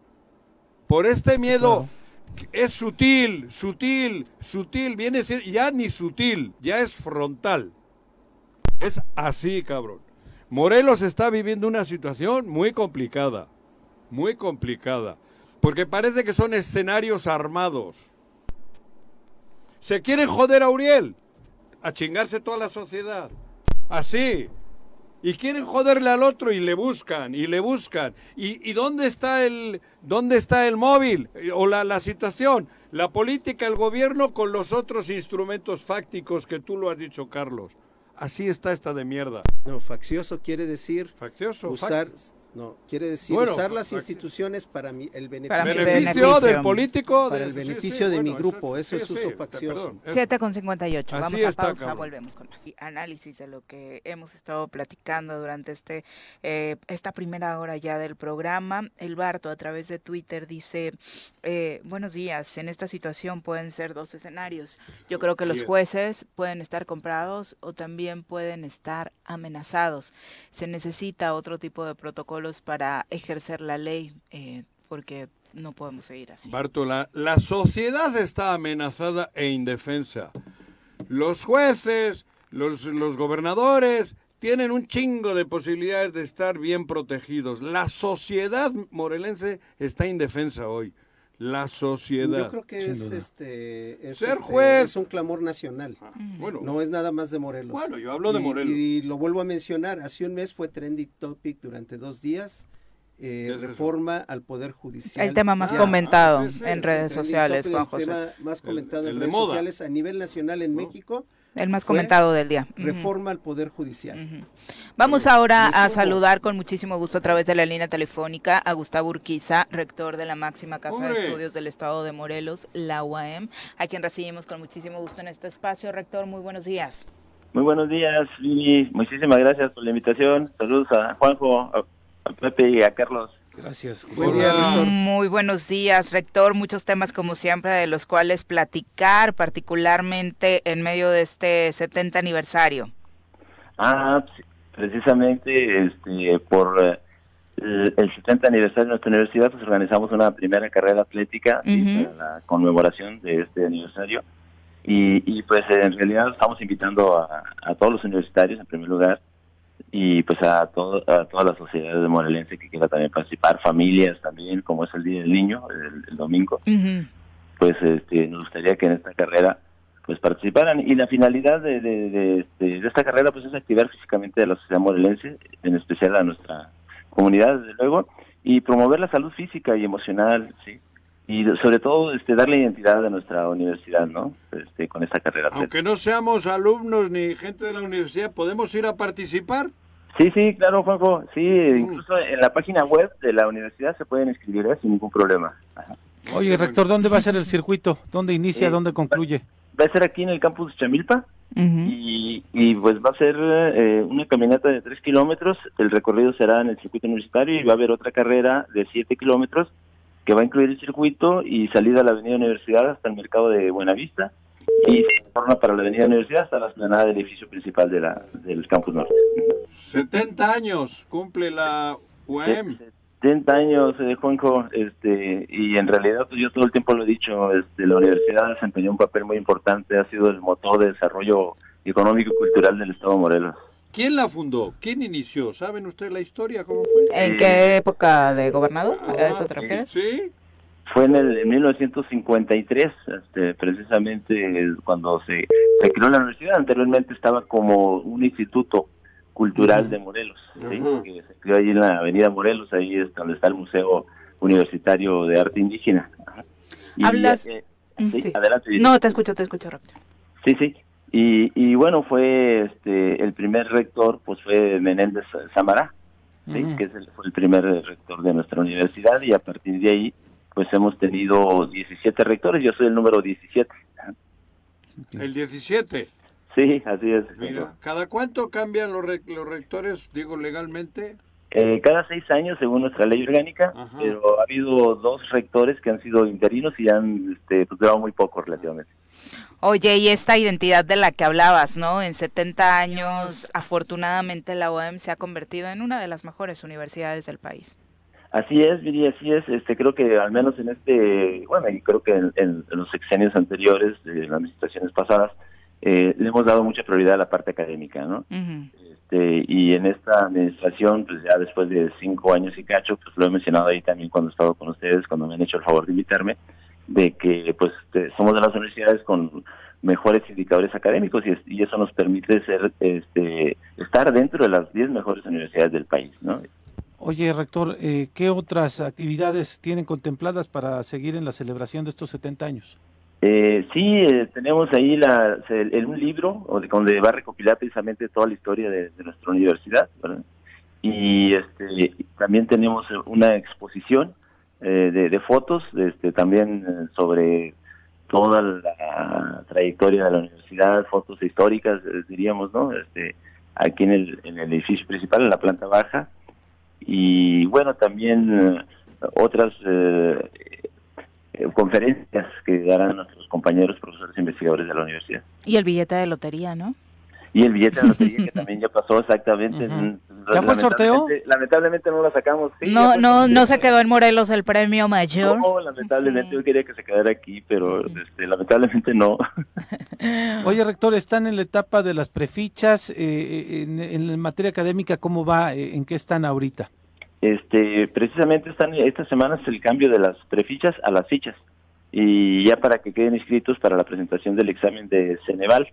Eh, entonces, esto- eh, esta semana es para nivel superior, por lo cual invitamos también a todos los jóvenes que tienen ya su preficha que, ha- que hagan el cambio, ¿no? Para que no se vayan a quedar fuera y ya no tengan este derecho al examen.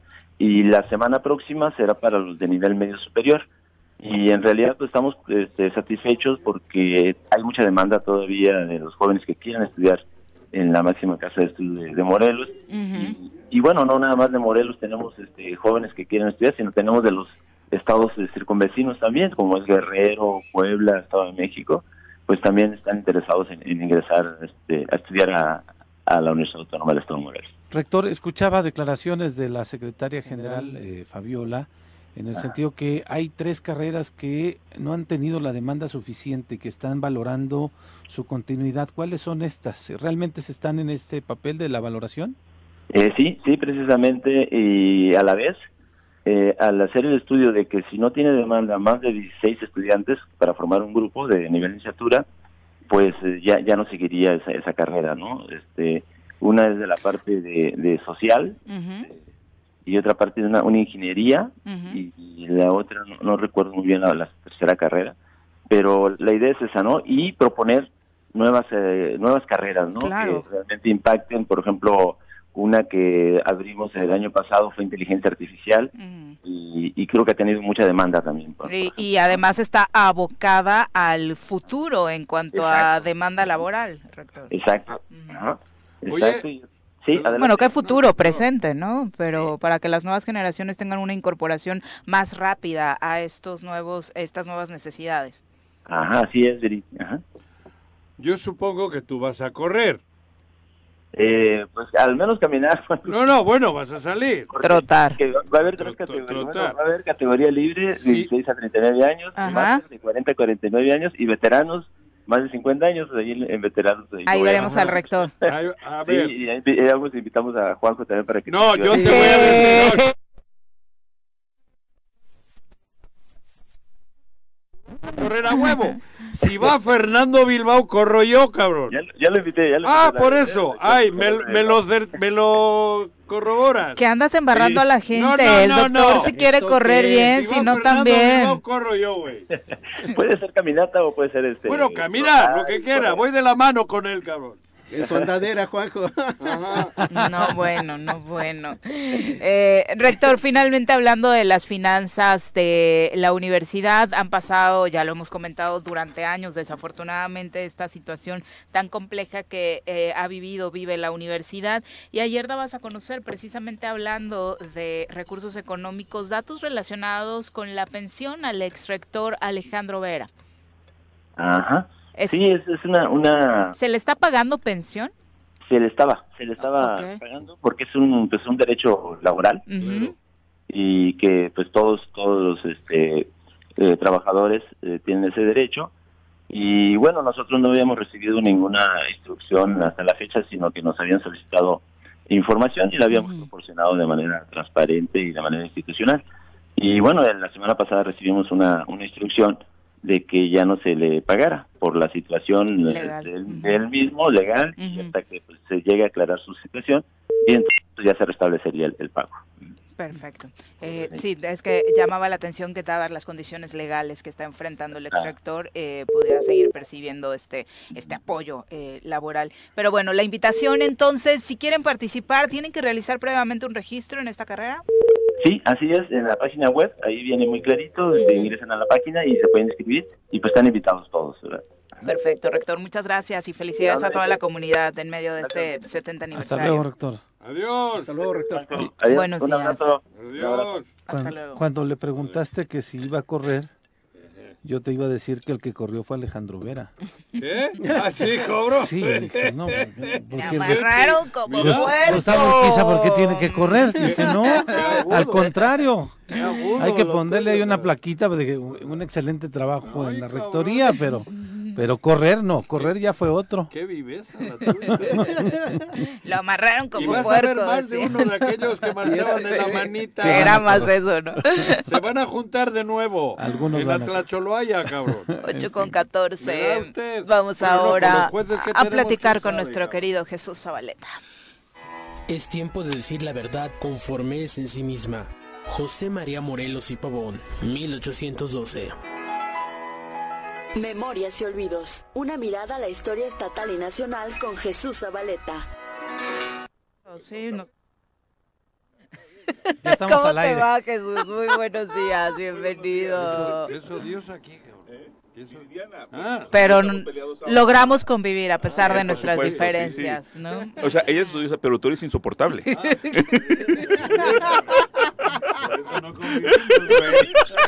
Ni aunque lo intentemos. ¿Cuál es el Y mira que no hoy, dijeron cómo eres tú.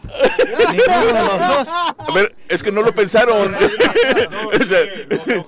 Se, se pasmó, se pasmó. No decir. Yo no tengo calificativos negativos contra Jesús. Pero yo le cambiaría el nombre a la sección y le llamaría Dios nos libre de su sano juicio. Amén. Amén.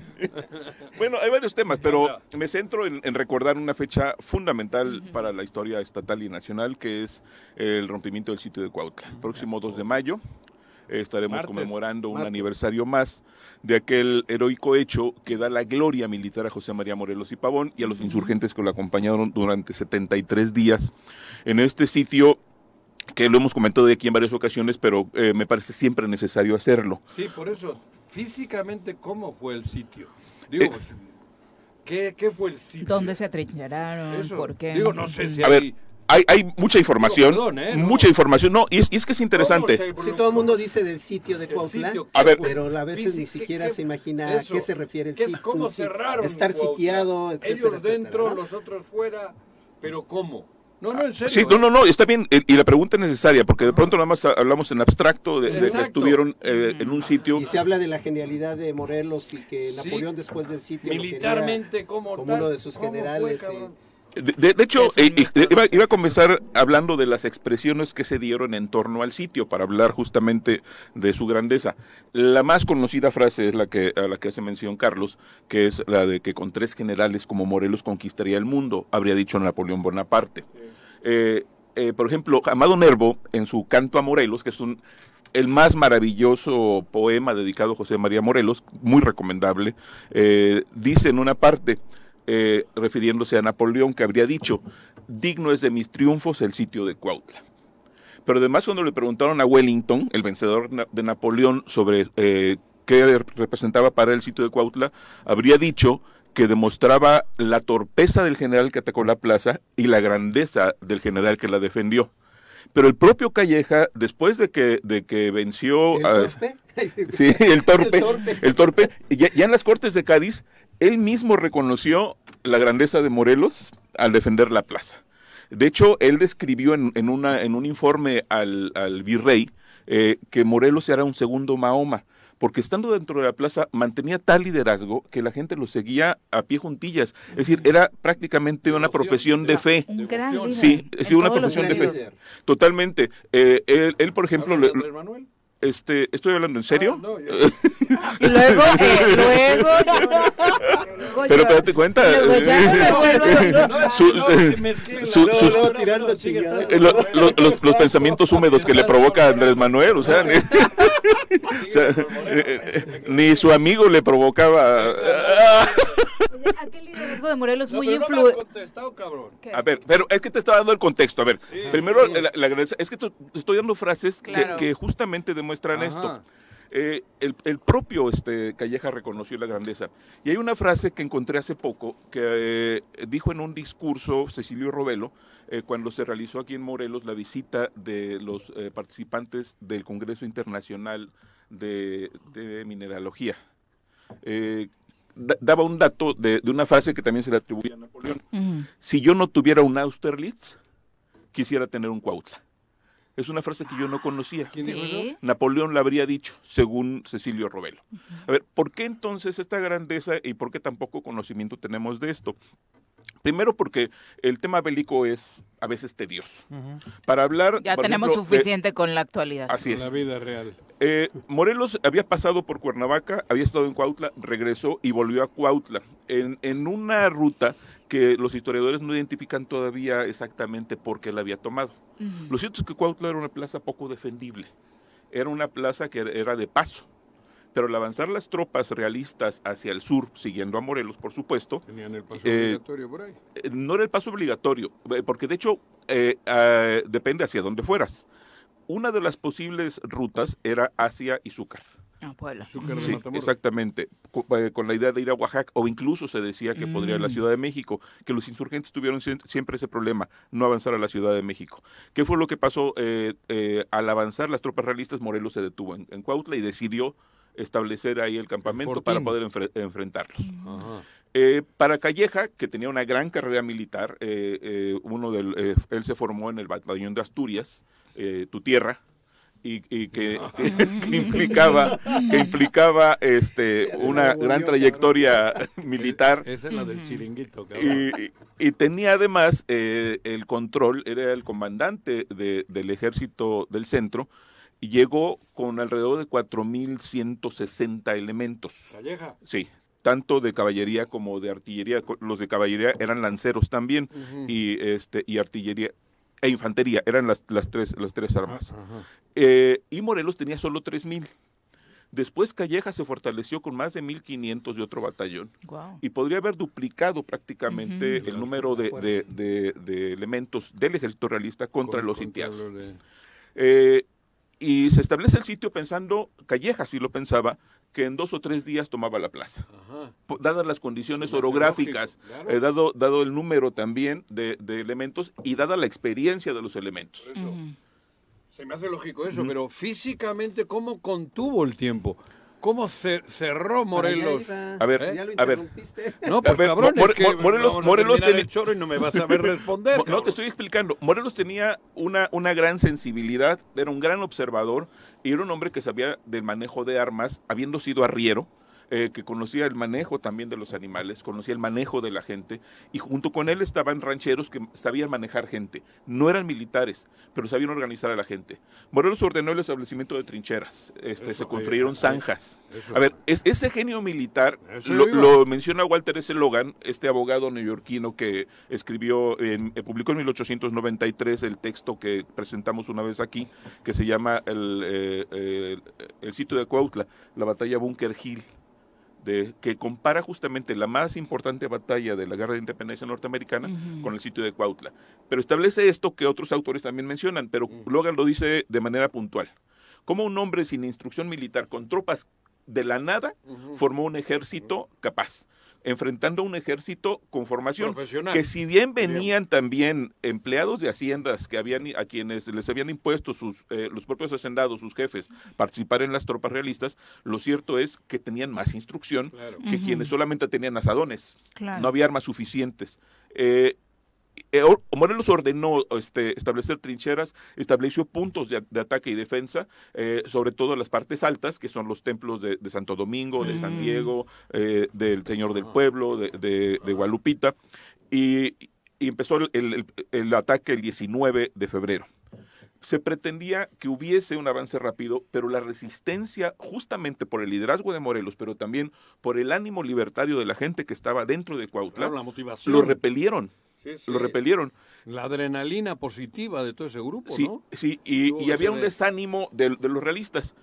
Son 73 días. Eh, empieza a mermar el ánimo de los realistas porque no avanzan, no logran entrar. Eh, los tres días se convierten en tres semanas. Eh, sí, este, de hecho hubo un primer ataque, no resultó y después se estableció el sitio unos días después. y resulta que tuvieron recurrir, recurrir a estrategias como tomar las fuentes de abastecimiento de agua este, los, diferentes manantiales. y, de sed. Y, quien estaba encargado de recuperar este, los manantiales era Hermenegildo Galeana. Y con una eh, entereza que lo hacía y lo recuperaba a cada momento. Mm. Eh, por ejemplo, a, a Galeana le decían el inmortal porque imponía tanto su presencia que aún cuando estaba enfrente a veces cerraban el tiro porque temblaba la mano de, tan imponente que era Galeana. De hecho, Morelos salió a hacer una revisión de las trincheras y estuvo a punto de ser aprendido por los, por los realistas. Y fue Galeana quien le salvó la vida. Fue realmente eh, uno del, junto con Matamoros, fueron los dos hombres más cercanos. Por eso aquella frase, después de que murieron tanto Galeana como Matamoros, habría gritado Morelos llorando. Me, me han arrancado mis dos brazos, sin ellos soy nada. Bueno, estamos recordando justamente esta fecha que implica el reconocimiento no solo a Morelos, sino a aquellos insurgentes que pelearon dentro del sitio, que desde fuera estuvieron tratando de, contener también a, los realistas, hasta que la madrugada del 2 de mayo de 1812 se rompió el sitio en, en, un, en un episodio extraordinario, con más detalles que podemos dar después de lo que representó, para que Morelos alcanzara el mayor respeto como jefe insurgente, como jefe militar de la fuerza independentista. Entrando los saliendo, saliendo los, los, insurgentes, así es. De hecho, fue de madrugada, entender que no hay luz, se dice que la luna ayudó un poco, y en un momento cuando fueron descubiertos, eh, quienes estaban en, la vanguardia eran algunos de los, de los este, africanos que estaban eh, como esclavos en las haciendas y que además eran, eran fieles, leales este, a morir con Morelos, ah, se asustaron y salieron en desbandada. Y justamente para contenerlos y evitar un mayor daño, eh, dicen las crónicas, entre ellos las de Carlos María de Bustamante, cronista insurgente, que Morelos tuvo que avanzar a caballo y tirarse él al, al, al suelo para contener a, la gente que iba en desbandada. Solamente así pudo contenerlo y se detuvieron de golpe para poder contenerlos y poder salir de manera menos desordenada. Estratégicamente. Así es. Hubo eh, muchas bajas eh, de, los insurgentes, pero rompieron un sitio que se pensaba iba a ser definitivo para acabar con el movimiento independentista y aplastar definitivamente a José María Morelos y Pavón.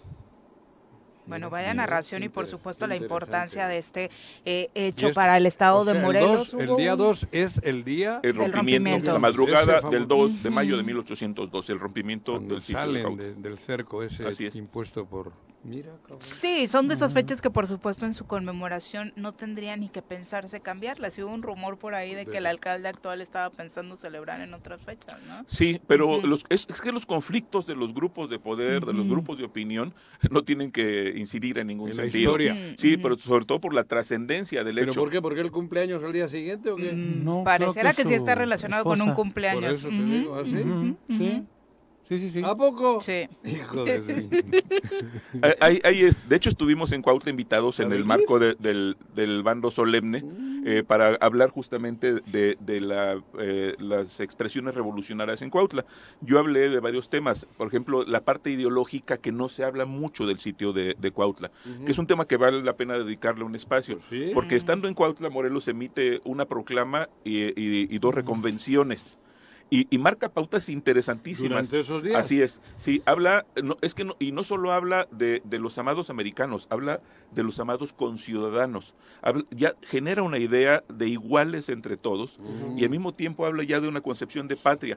Y si bien en, en la primera proclama establece un reconocimiento de la figura de Fernando VII, como lo hizo Hidalgo en su momento, en la primera reconvención de manera definitiva, contundente, dice que no hay soberano sobre la nueva nación. Dice que, que esta nueva nación debe ser totalmente libre. Y ahí marca algunas de las ideas que después se plasmarían en los sentimientos de la nación que presentó el 14 de septiembre de 1813 en Chilpancingo. Que fue ya el programa de. El de programa, sí, el- independencia. el- sí, es, es el, el- el germen del concepto de nación. Jesús, muchas gracias. Muchas gracias por acompañarnos. Hay mucha literatura, digo, hoy vienes acompañado de muchos libros, hay poco tiempo, pero la verdad es que nos has recomendado a lo largo de tu participación en el programa mucha literatura relacionada con este hecho, ¿no? Mucha literatura, eh, recomiendo Luis Chávez Orozco, el sitio de Cuautla, es una de las obras más Luis acuciosas. Chávez Luis Chávez Orozco. Lo tienes, Sí. nos lo regaló en Sí, alguna es- esto lo, lo editamos Ah, en, en- la tengo con el plástico. Segura, ah. Se llama, se llama retractilado. Sí. El marco retractilado, sí. Qué oso, qué oso. Gracias, Jesús. Muy buenos Y días. madrileño, oso madrileño. Exacto. Te falta el madroño, te falta el madroño. Volvemos. Qué grosero, eres un grosero. Luego preguntas por qué ya no quiere regresar Jesús.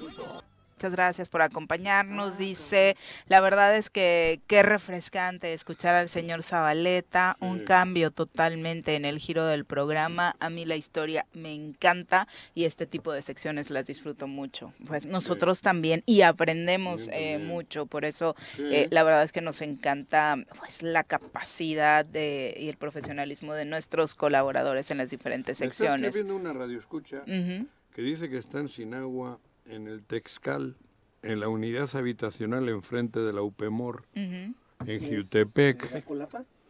Jiutepec. Cerca de Colapa. Cerca Que, de Colapa, ¿no? que por favor, si le podemos echar un llamadito a, Al al ayuntamiento. ayuntamiento. Gusto. Me están diciendo. ¿no? Pues ya ahí- por ahí están estableciendo Sí, la comunicación. Eso me están diciendo. Ojalá se pueda.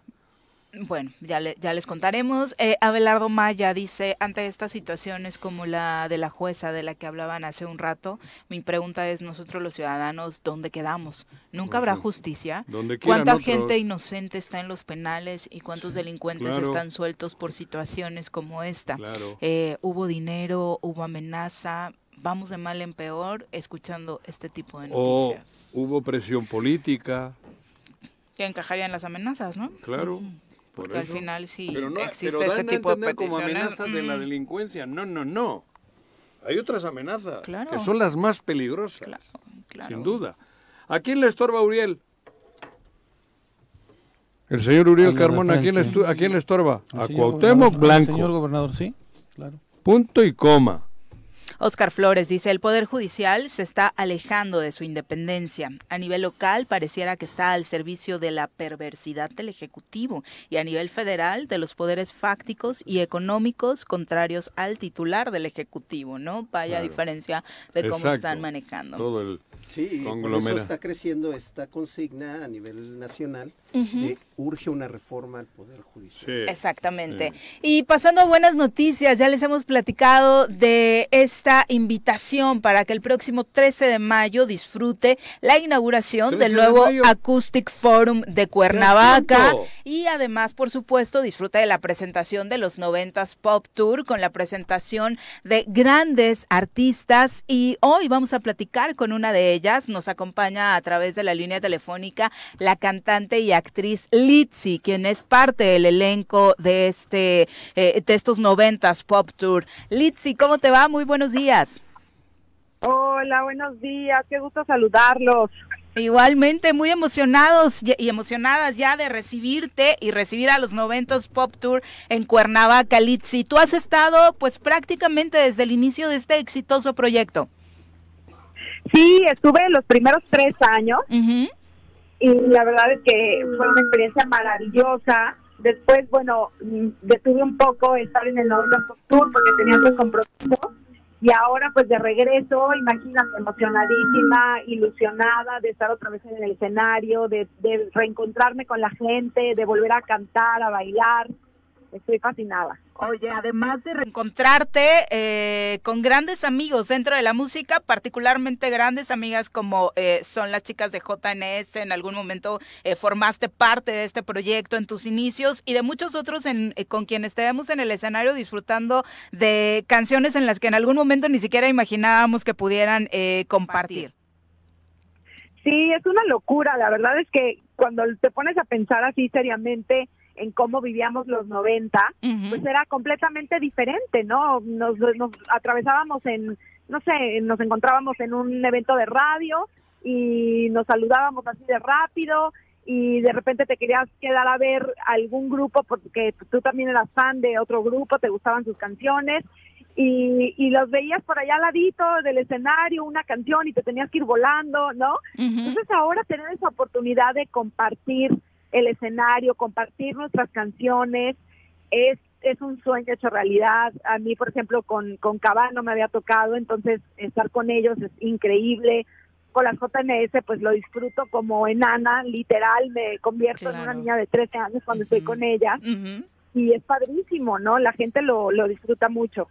Oye, ¿qué es lo que más has disfrutado de esta eh, faceta musical, Itzi? Porque, bueno, una, esta, esta última parte de tu carrera también ha estado muy enfocada a la actuación, pero hoy regresar a los escenarios a través de eh, shows como este, ¿qué significa para ti?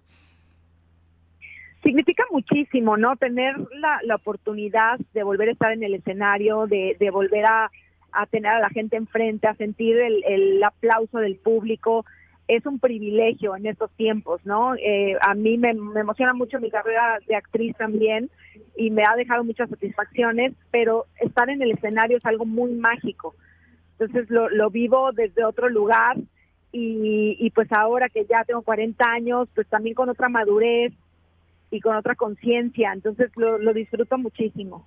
Oye, eh, en algunos, como es tu caso, como son precisamente eh, de pronto con las coreografías de Cava, de JNS, pues la verdad es que es bien chido ver como que el tiempo no pasa, ¿no? Y que siguen disfrutando mucho, seguir entregándose en el escenario, como la primera vez. Sí, es divertidísimo. Uh -huh. La verdad es que al subirnos al escenario es como si estuviéramos comenzando nuestras carreras, ¿no? O sea, siento que tenemos la misma energía, la misma pasión, el mismo sueño de, de querer ver a la gente contenta, de querer ver que canten tus canciones, que se identifiquen contigo, eh, el ponernos un vestuario especial para el público, o sea, como que todo eso lo hace muy, muy especial y muy mágico.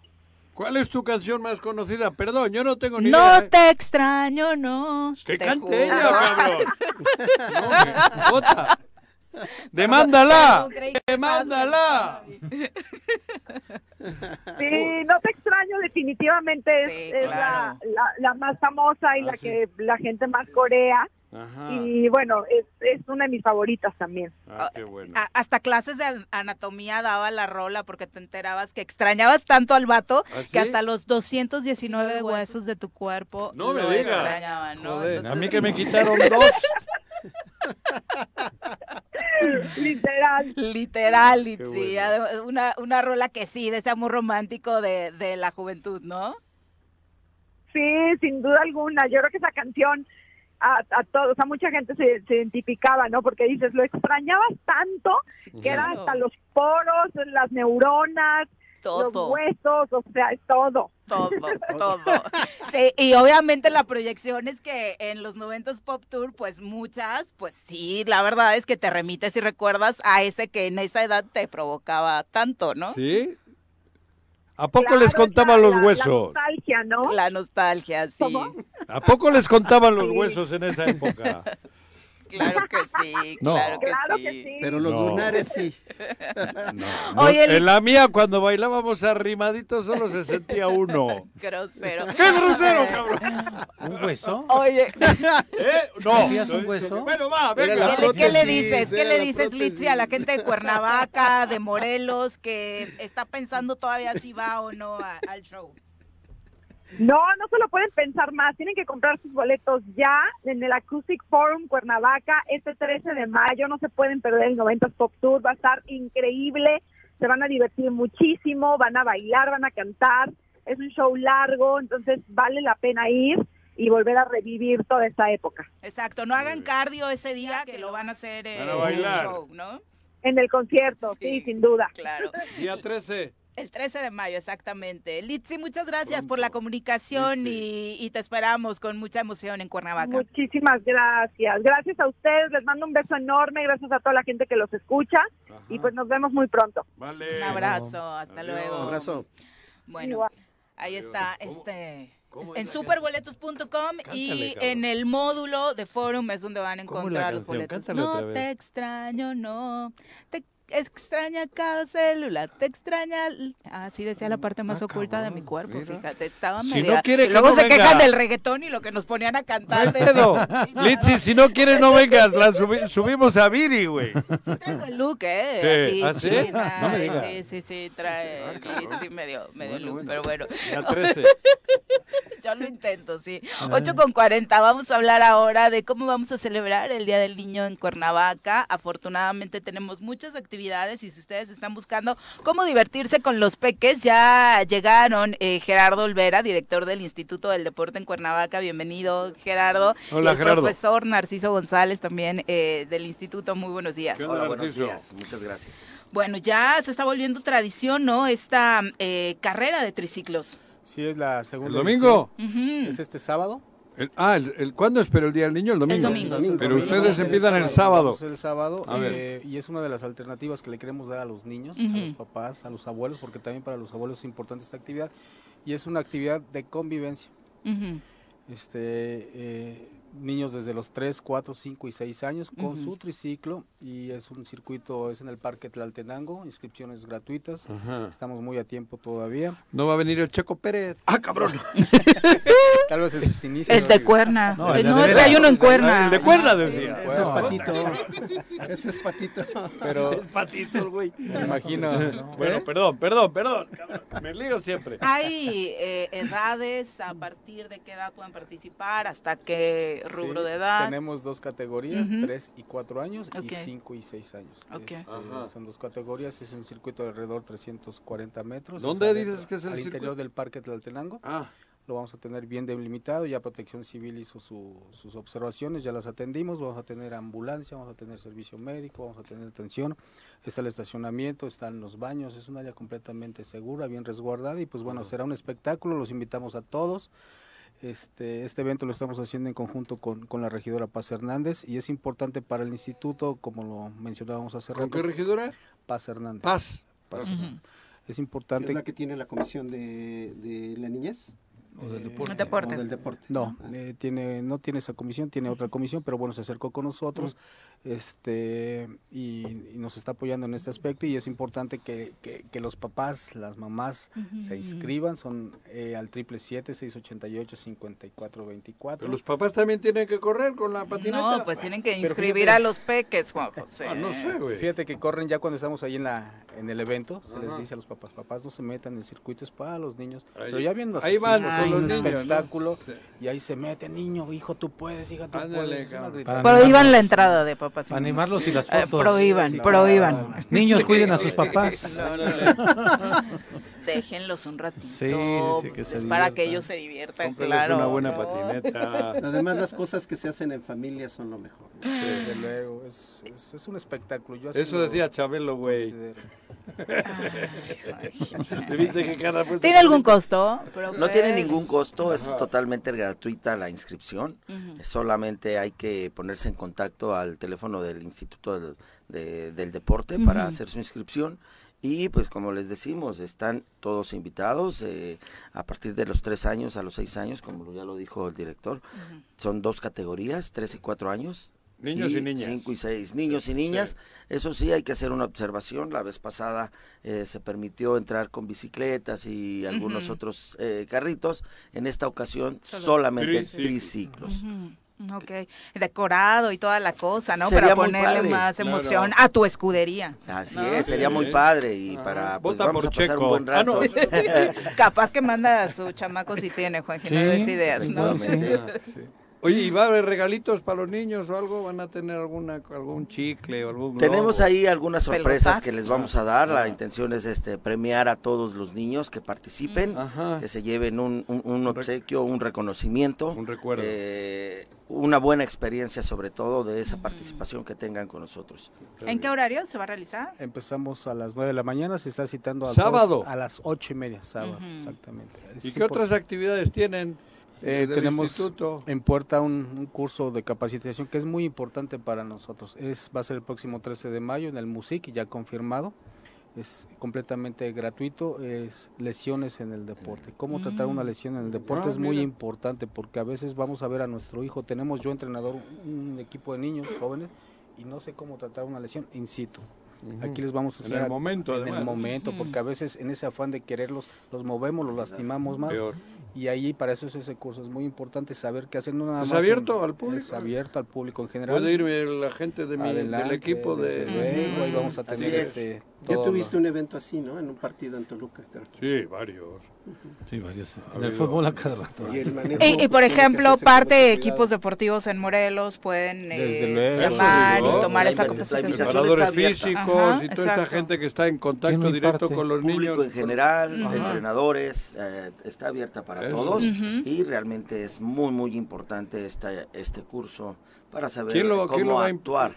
¿Quién lo va a, A impartir. a impartir? Una institución que es Insuse, que se dedica a dar este, te- este Ah. tipo de cursos, eh, ya sea masajes deportivos, lesiones y muchos cursos más acerca de, Qué de- bueno. del deporte Eso es y es totalmente gratuito. Ok. Ah, eso es muy Eh, completamente gratuito y es en el MUSIC, importante Ok. para ¿Cuál es el músico? El Museo de la Ciudad de Cuernavaca. Ah, cabrón.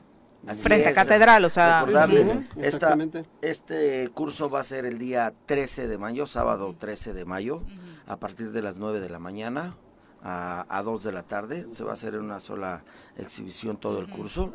Y pues bueno, esperamos contar con la presencia de, de- de bastantes entrenadores y público en general que, que esté entera- interesado. Y todo, ¿no? Los que están Efectivamente. Decías es gratuito, pero eh, hay un registro previo. Sí, Oh. hay un registro igual en las oficinas del instituto. Eh, les estamos pidiendo una copia del INE, este, un comprobante de domicilio y es todo prácticamente. Tienen que ser de Cuernavaca. No necesariamente, sabemos que el deporte es universal. Obviamente, este, obviamente nos enfocamos en Cuernavaca, pero si alguien puede y gusta asistir, adelante, estamos Eh, abiertos a recibirlos. También el registro se va a hacer, eh, se va a poder hacer en línea, ¿eh? porque nosotros vamos a lanzar la convocatoria por las redes y ahí va un link donde van a entrar y pueden registrarse en línea. Ah, perfecto. Mejor, pues muchísimas gracias. ¿no? Me parece que son gracias. dos eventos muy importantes. El primero para O sea, la mañana, convivencia. sábado, pasado mañana. Sí, para quienes están planeando todo el fin de semana. triciclo. Hay muchas actividades el domingo, pero esta para El sábado. tener previa la celebración oficial del Día del Niño, pues está perfecto, ¿no? Muy bien. Muchas gracias por gracias a acompañarnos. todos. a. Muy Gracias. buenos días. Éxito. Muchas gracias a ustedes. Exactamente. Eh, 8 con 47. Tenemos por ahí algunos saludos pendientes todavía. Eh, Chilito Piquín dice: Fíjate. ¿Qué esperan? ¿Qué, qué esperamos eh, de la justicia en un estado en el que se nos ha tratado de ocultar, se nos han tratado de ocultar muchísimas cosas eh, históricamente? Genaro Sánchez, también un abrazo hasta Minneapolis. Lalo Castillo, Genaro, saludos, dice desde la lastimada Cuautla. Bueno, no comentamos, ¿no? Ayer desafortunadamente Cuautla de nueva cuenta pues eh, tuvo por ahí eh, su eh, escenario de violencia, sí, y la verdad es que parece no, no parar. Es otro municipio en el que se dijo vamos a reforzar la seguridad, vamos a trabajar. Sí.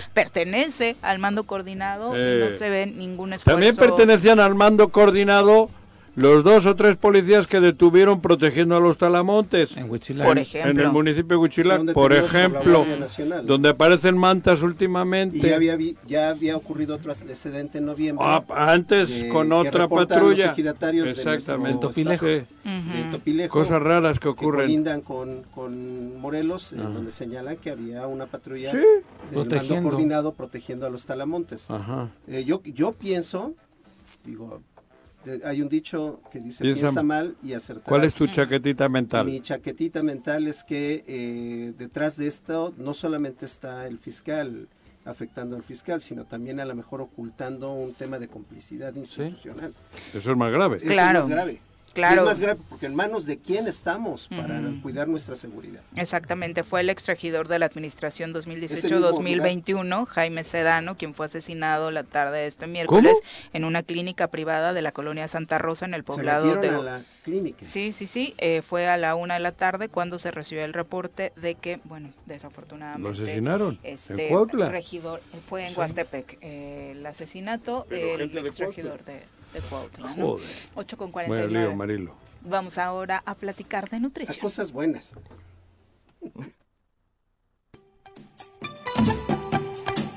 Piensa en un futuro sano. Tú también puedes tener una mejor calidad de vida. Conoce cómo llevar una alimentación saludable con los productos naturales y orgánicos que la doctora Mónica Novielo de Punto Sano tiene para ti en el choro. Doctora, ¿cómo te va? Muy Mónica. buenos días. Muy buenos días, ¿cómo están? Muy bien, muchas Ay, gracias. qué bueno. ¿Y tú? Bien, muchas Muy gracias. emocionada viendo a tus peques Ay, ¿qué tal, mucho. eh? Me estoy disfrutando lo que compartes Sí, en yo redes un de su poco recorrido. angustiada, la Sí. verdad, pero pero bien, bien. Exacto. Bueno, es que para que sepan, Ajá, están bueno, en, para un, dar el en un contexto. viaje, Ujú. mis hijos, mis tres hijos con tres amigos, en un viaje en bicicleta desde Mexicali hasta Alaska. Ujú. En- ¿cómo y, van Sí. solos, o sea, no llevan coche, nada, o sea, pura, seis bici. bicicletas. Ajá, ajá.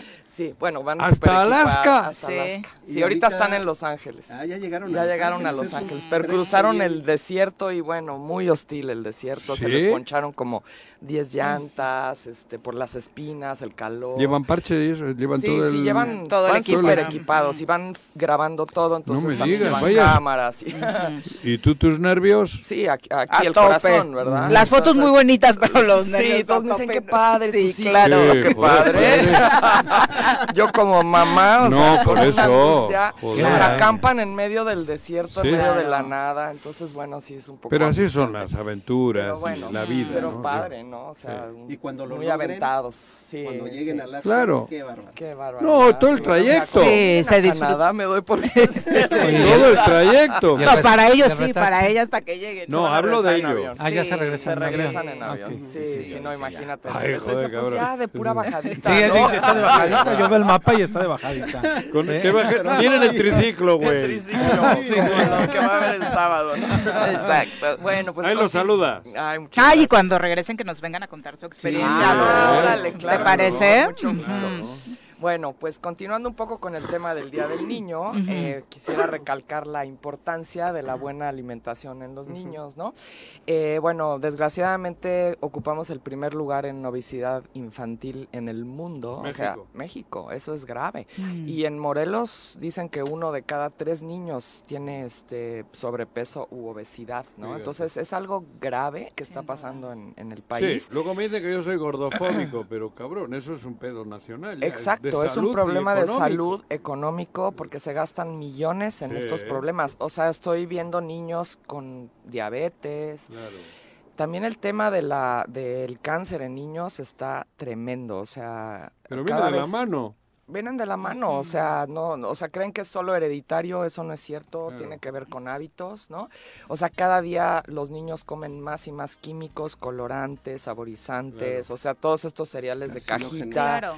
¿no? O sea, se sabe que estos colorantes y exacerbadores del sabor Es y men- todas estas menos cosas dañino son... comerse el cartón de la caja que lo que viene dentro. estoy de acuerdo contigo. ¿Verdad? ¿Verdad? es totalmente verdad. Sí. Bueno, y yo creo que el grave problema de esto son todos los alimentos procesados, ¿no? Sin duda. O sea, hemos eh, caído en abrir paquetitos, destapar frasquitos, ¿no?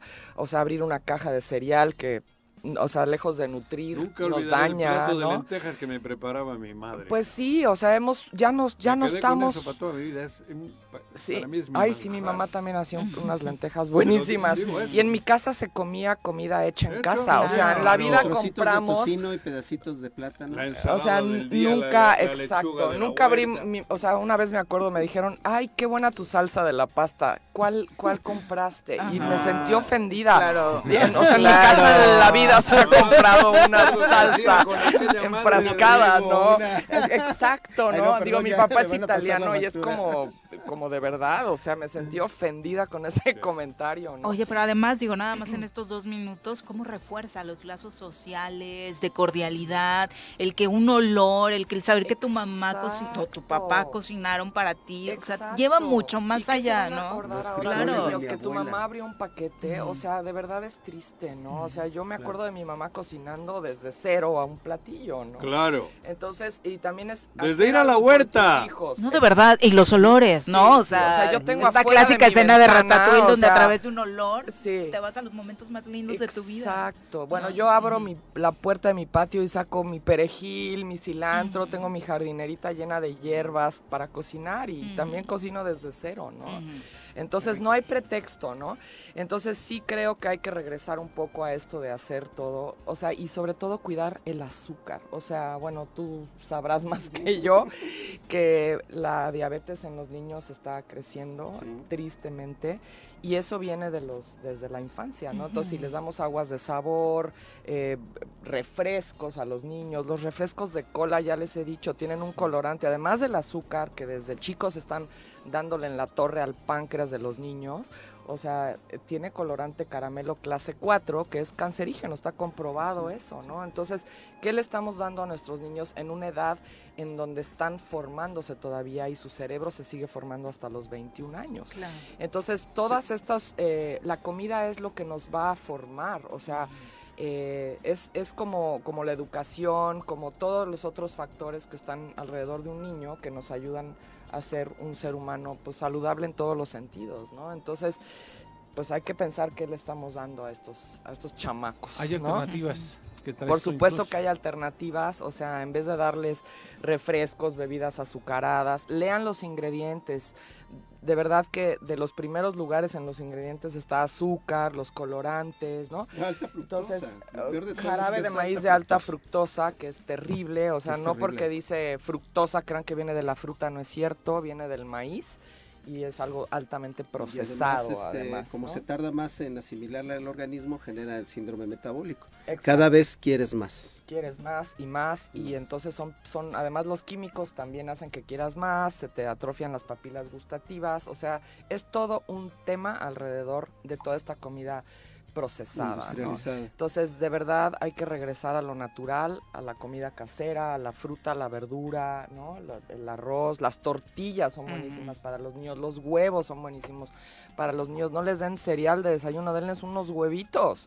Eso a mi es mucho mejor. de niño cómo ¿no? le encantaba que le que eh, sus sopas que le trozara los los este las tortillitas, tortillitas. y que se las hiciera con un huevo revuelto mira qué uy rico. con eso era feliz y es sano Y luego ahora que ¿Eh? festejan Como chilaquiles como con chilaquiles, Como chilaquiles con huevo. Y en estos festejos del Día del Niño les tienden a dar muchísimos dulces que también están Bueno. atiborrados de azúcar, de colorantes y luego los niños segregan muchísima adrenalina para metabolizar los azúcares. Entonces súper aceleran, se empiezan a pelear, empiezan a tener actitudes que pues incontrolables, ¿no? Entonces, si quieren niños juguetones pero tranquilos, no les den azúcar. O sea, de verdad yo lo veía cuando llevaba a mis hijos a una fiesta, o sea, cómo salían los niños de las fiestas. Sí, y ¿no? luego ya andan clasificando todos los niños con trastornos de Exacto. atención y lo único que el tienen que hacer y no van a es- tener ¿no? ningún Exacto. trastorno, van a ver, o sea, hay un una sobrediagnosis de, de estas enfermedades que ni siquiera son, ¿no? Ujú. Digo, en algunos casos sí, Claro, pero, claro.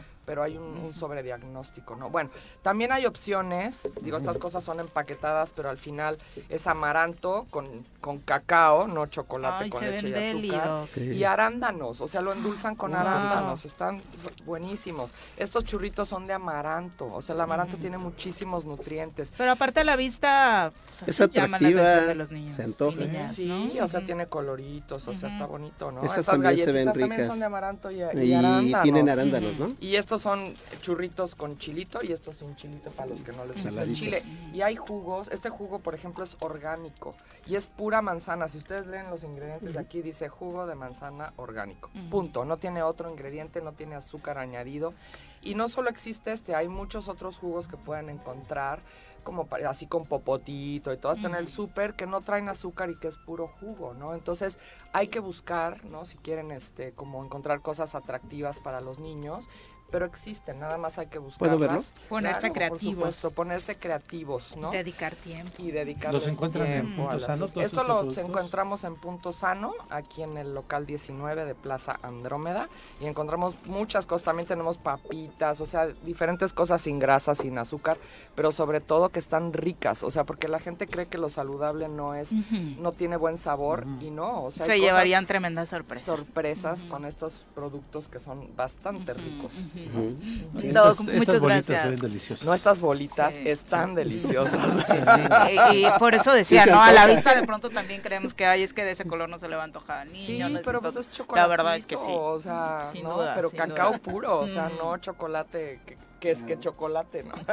Doc, muchas gracias, Gracias por acompañarnos. ustedes. Muy Gracias. buenos Feliz Día del días. Niño, que Feliz Día del niño, de la niña. Eh, señora Rece, ¿cómo le fue a los Tigres de Autopec? Fíjate que, bueno, bien, fue un partido muy cerrado, mucha gente, un ambiente de fuerte, mucho público en Huastepec. Texcoco. Digo en Huastepec, cabrón. Texcoco. En Huastepec fue el anterior, Sí, cabrón. Ajá. Sí. Ahora en Texcoco, cabrón. ¿Cómo quedaron? 0-0. Todo quedó en el aire. Ah, creo que fue... cerrado. Oye, es un Sí, muy buen creo que es un muy buen resultado. y buen mejor lo que yo vi en la cancha, los se- la- las sensaciones, ¿no?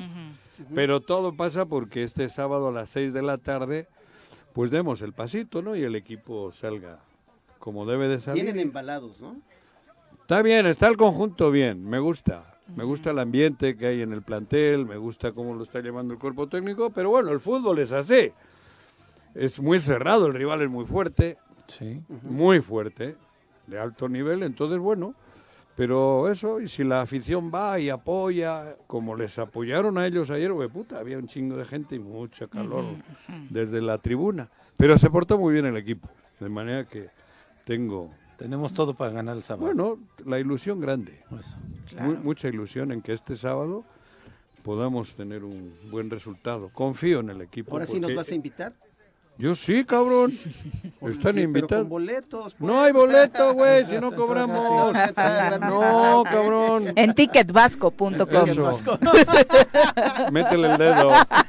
¿Qué pasó? Ay, Digo, al ticket. no, no, no, no, no, no, no, no, bueno. Güey. Gracias por acompañarnos, Carlitos. Ya mejor nos vamos porque ya se anda proyectando Gracias el señor a- Arrece. A Juanjo, a. Pepe y a todo el auditorio que nos aguanta. Gracias por Gracias. acompañarnos, Pepe. Buenos Gracias. días, señora Arrece. Buenos días. Los esperamos mañana en punto de las 7. ¡Uy! ¡Se acabó! Pues así es esto. Esta fue la revista informativa más importante del centro del país. El Choro Matutino. Por lo pronto, el Choro Matutino. A bailar y a gozar.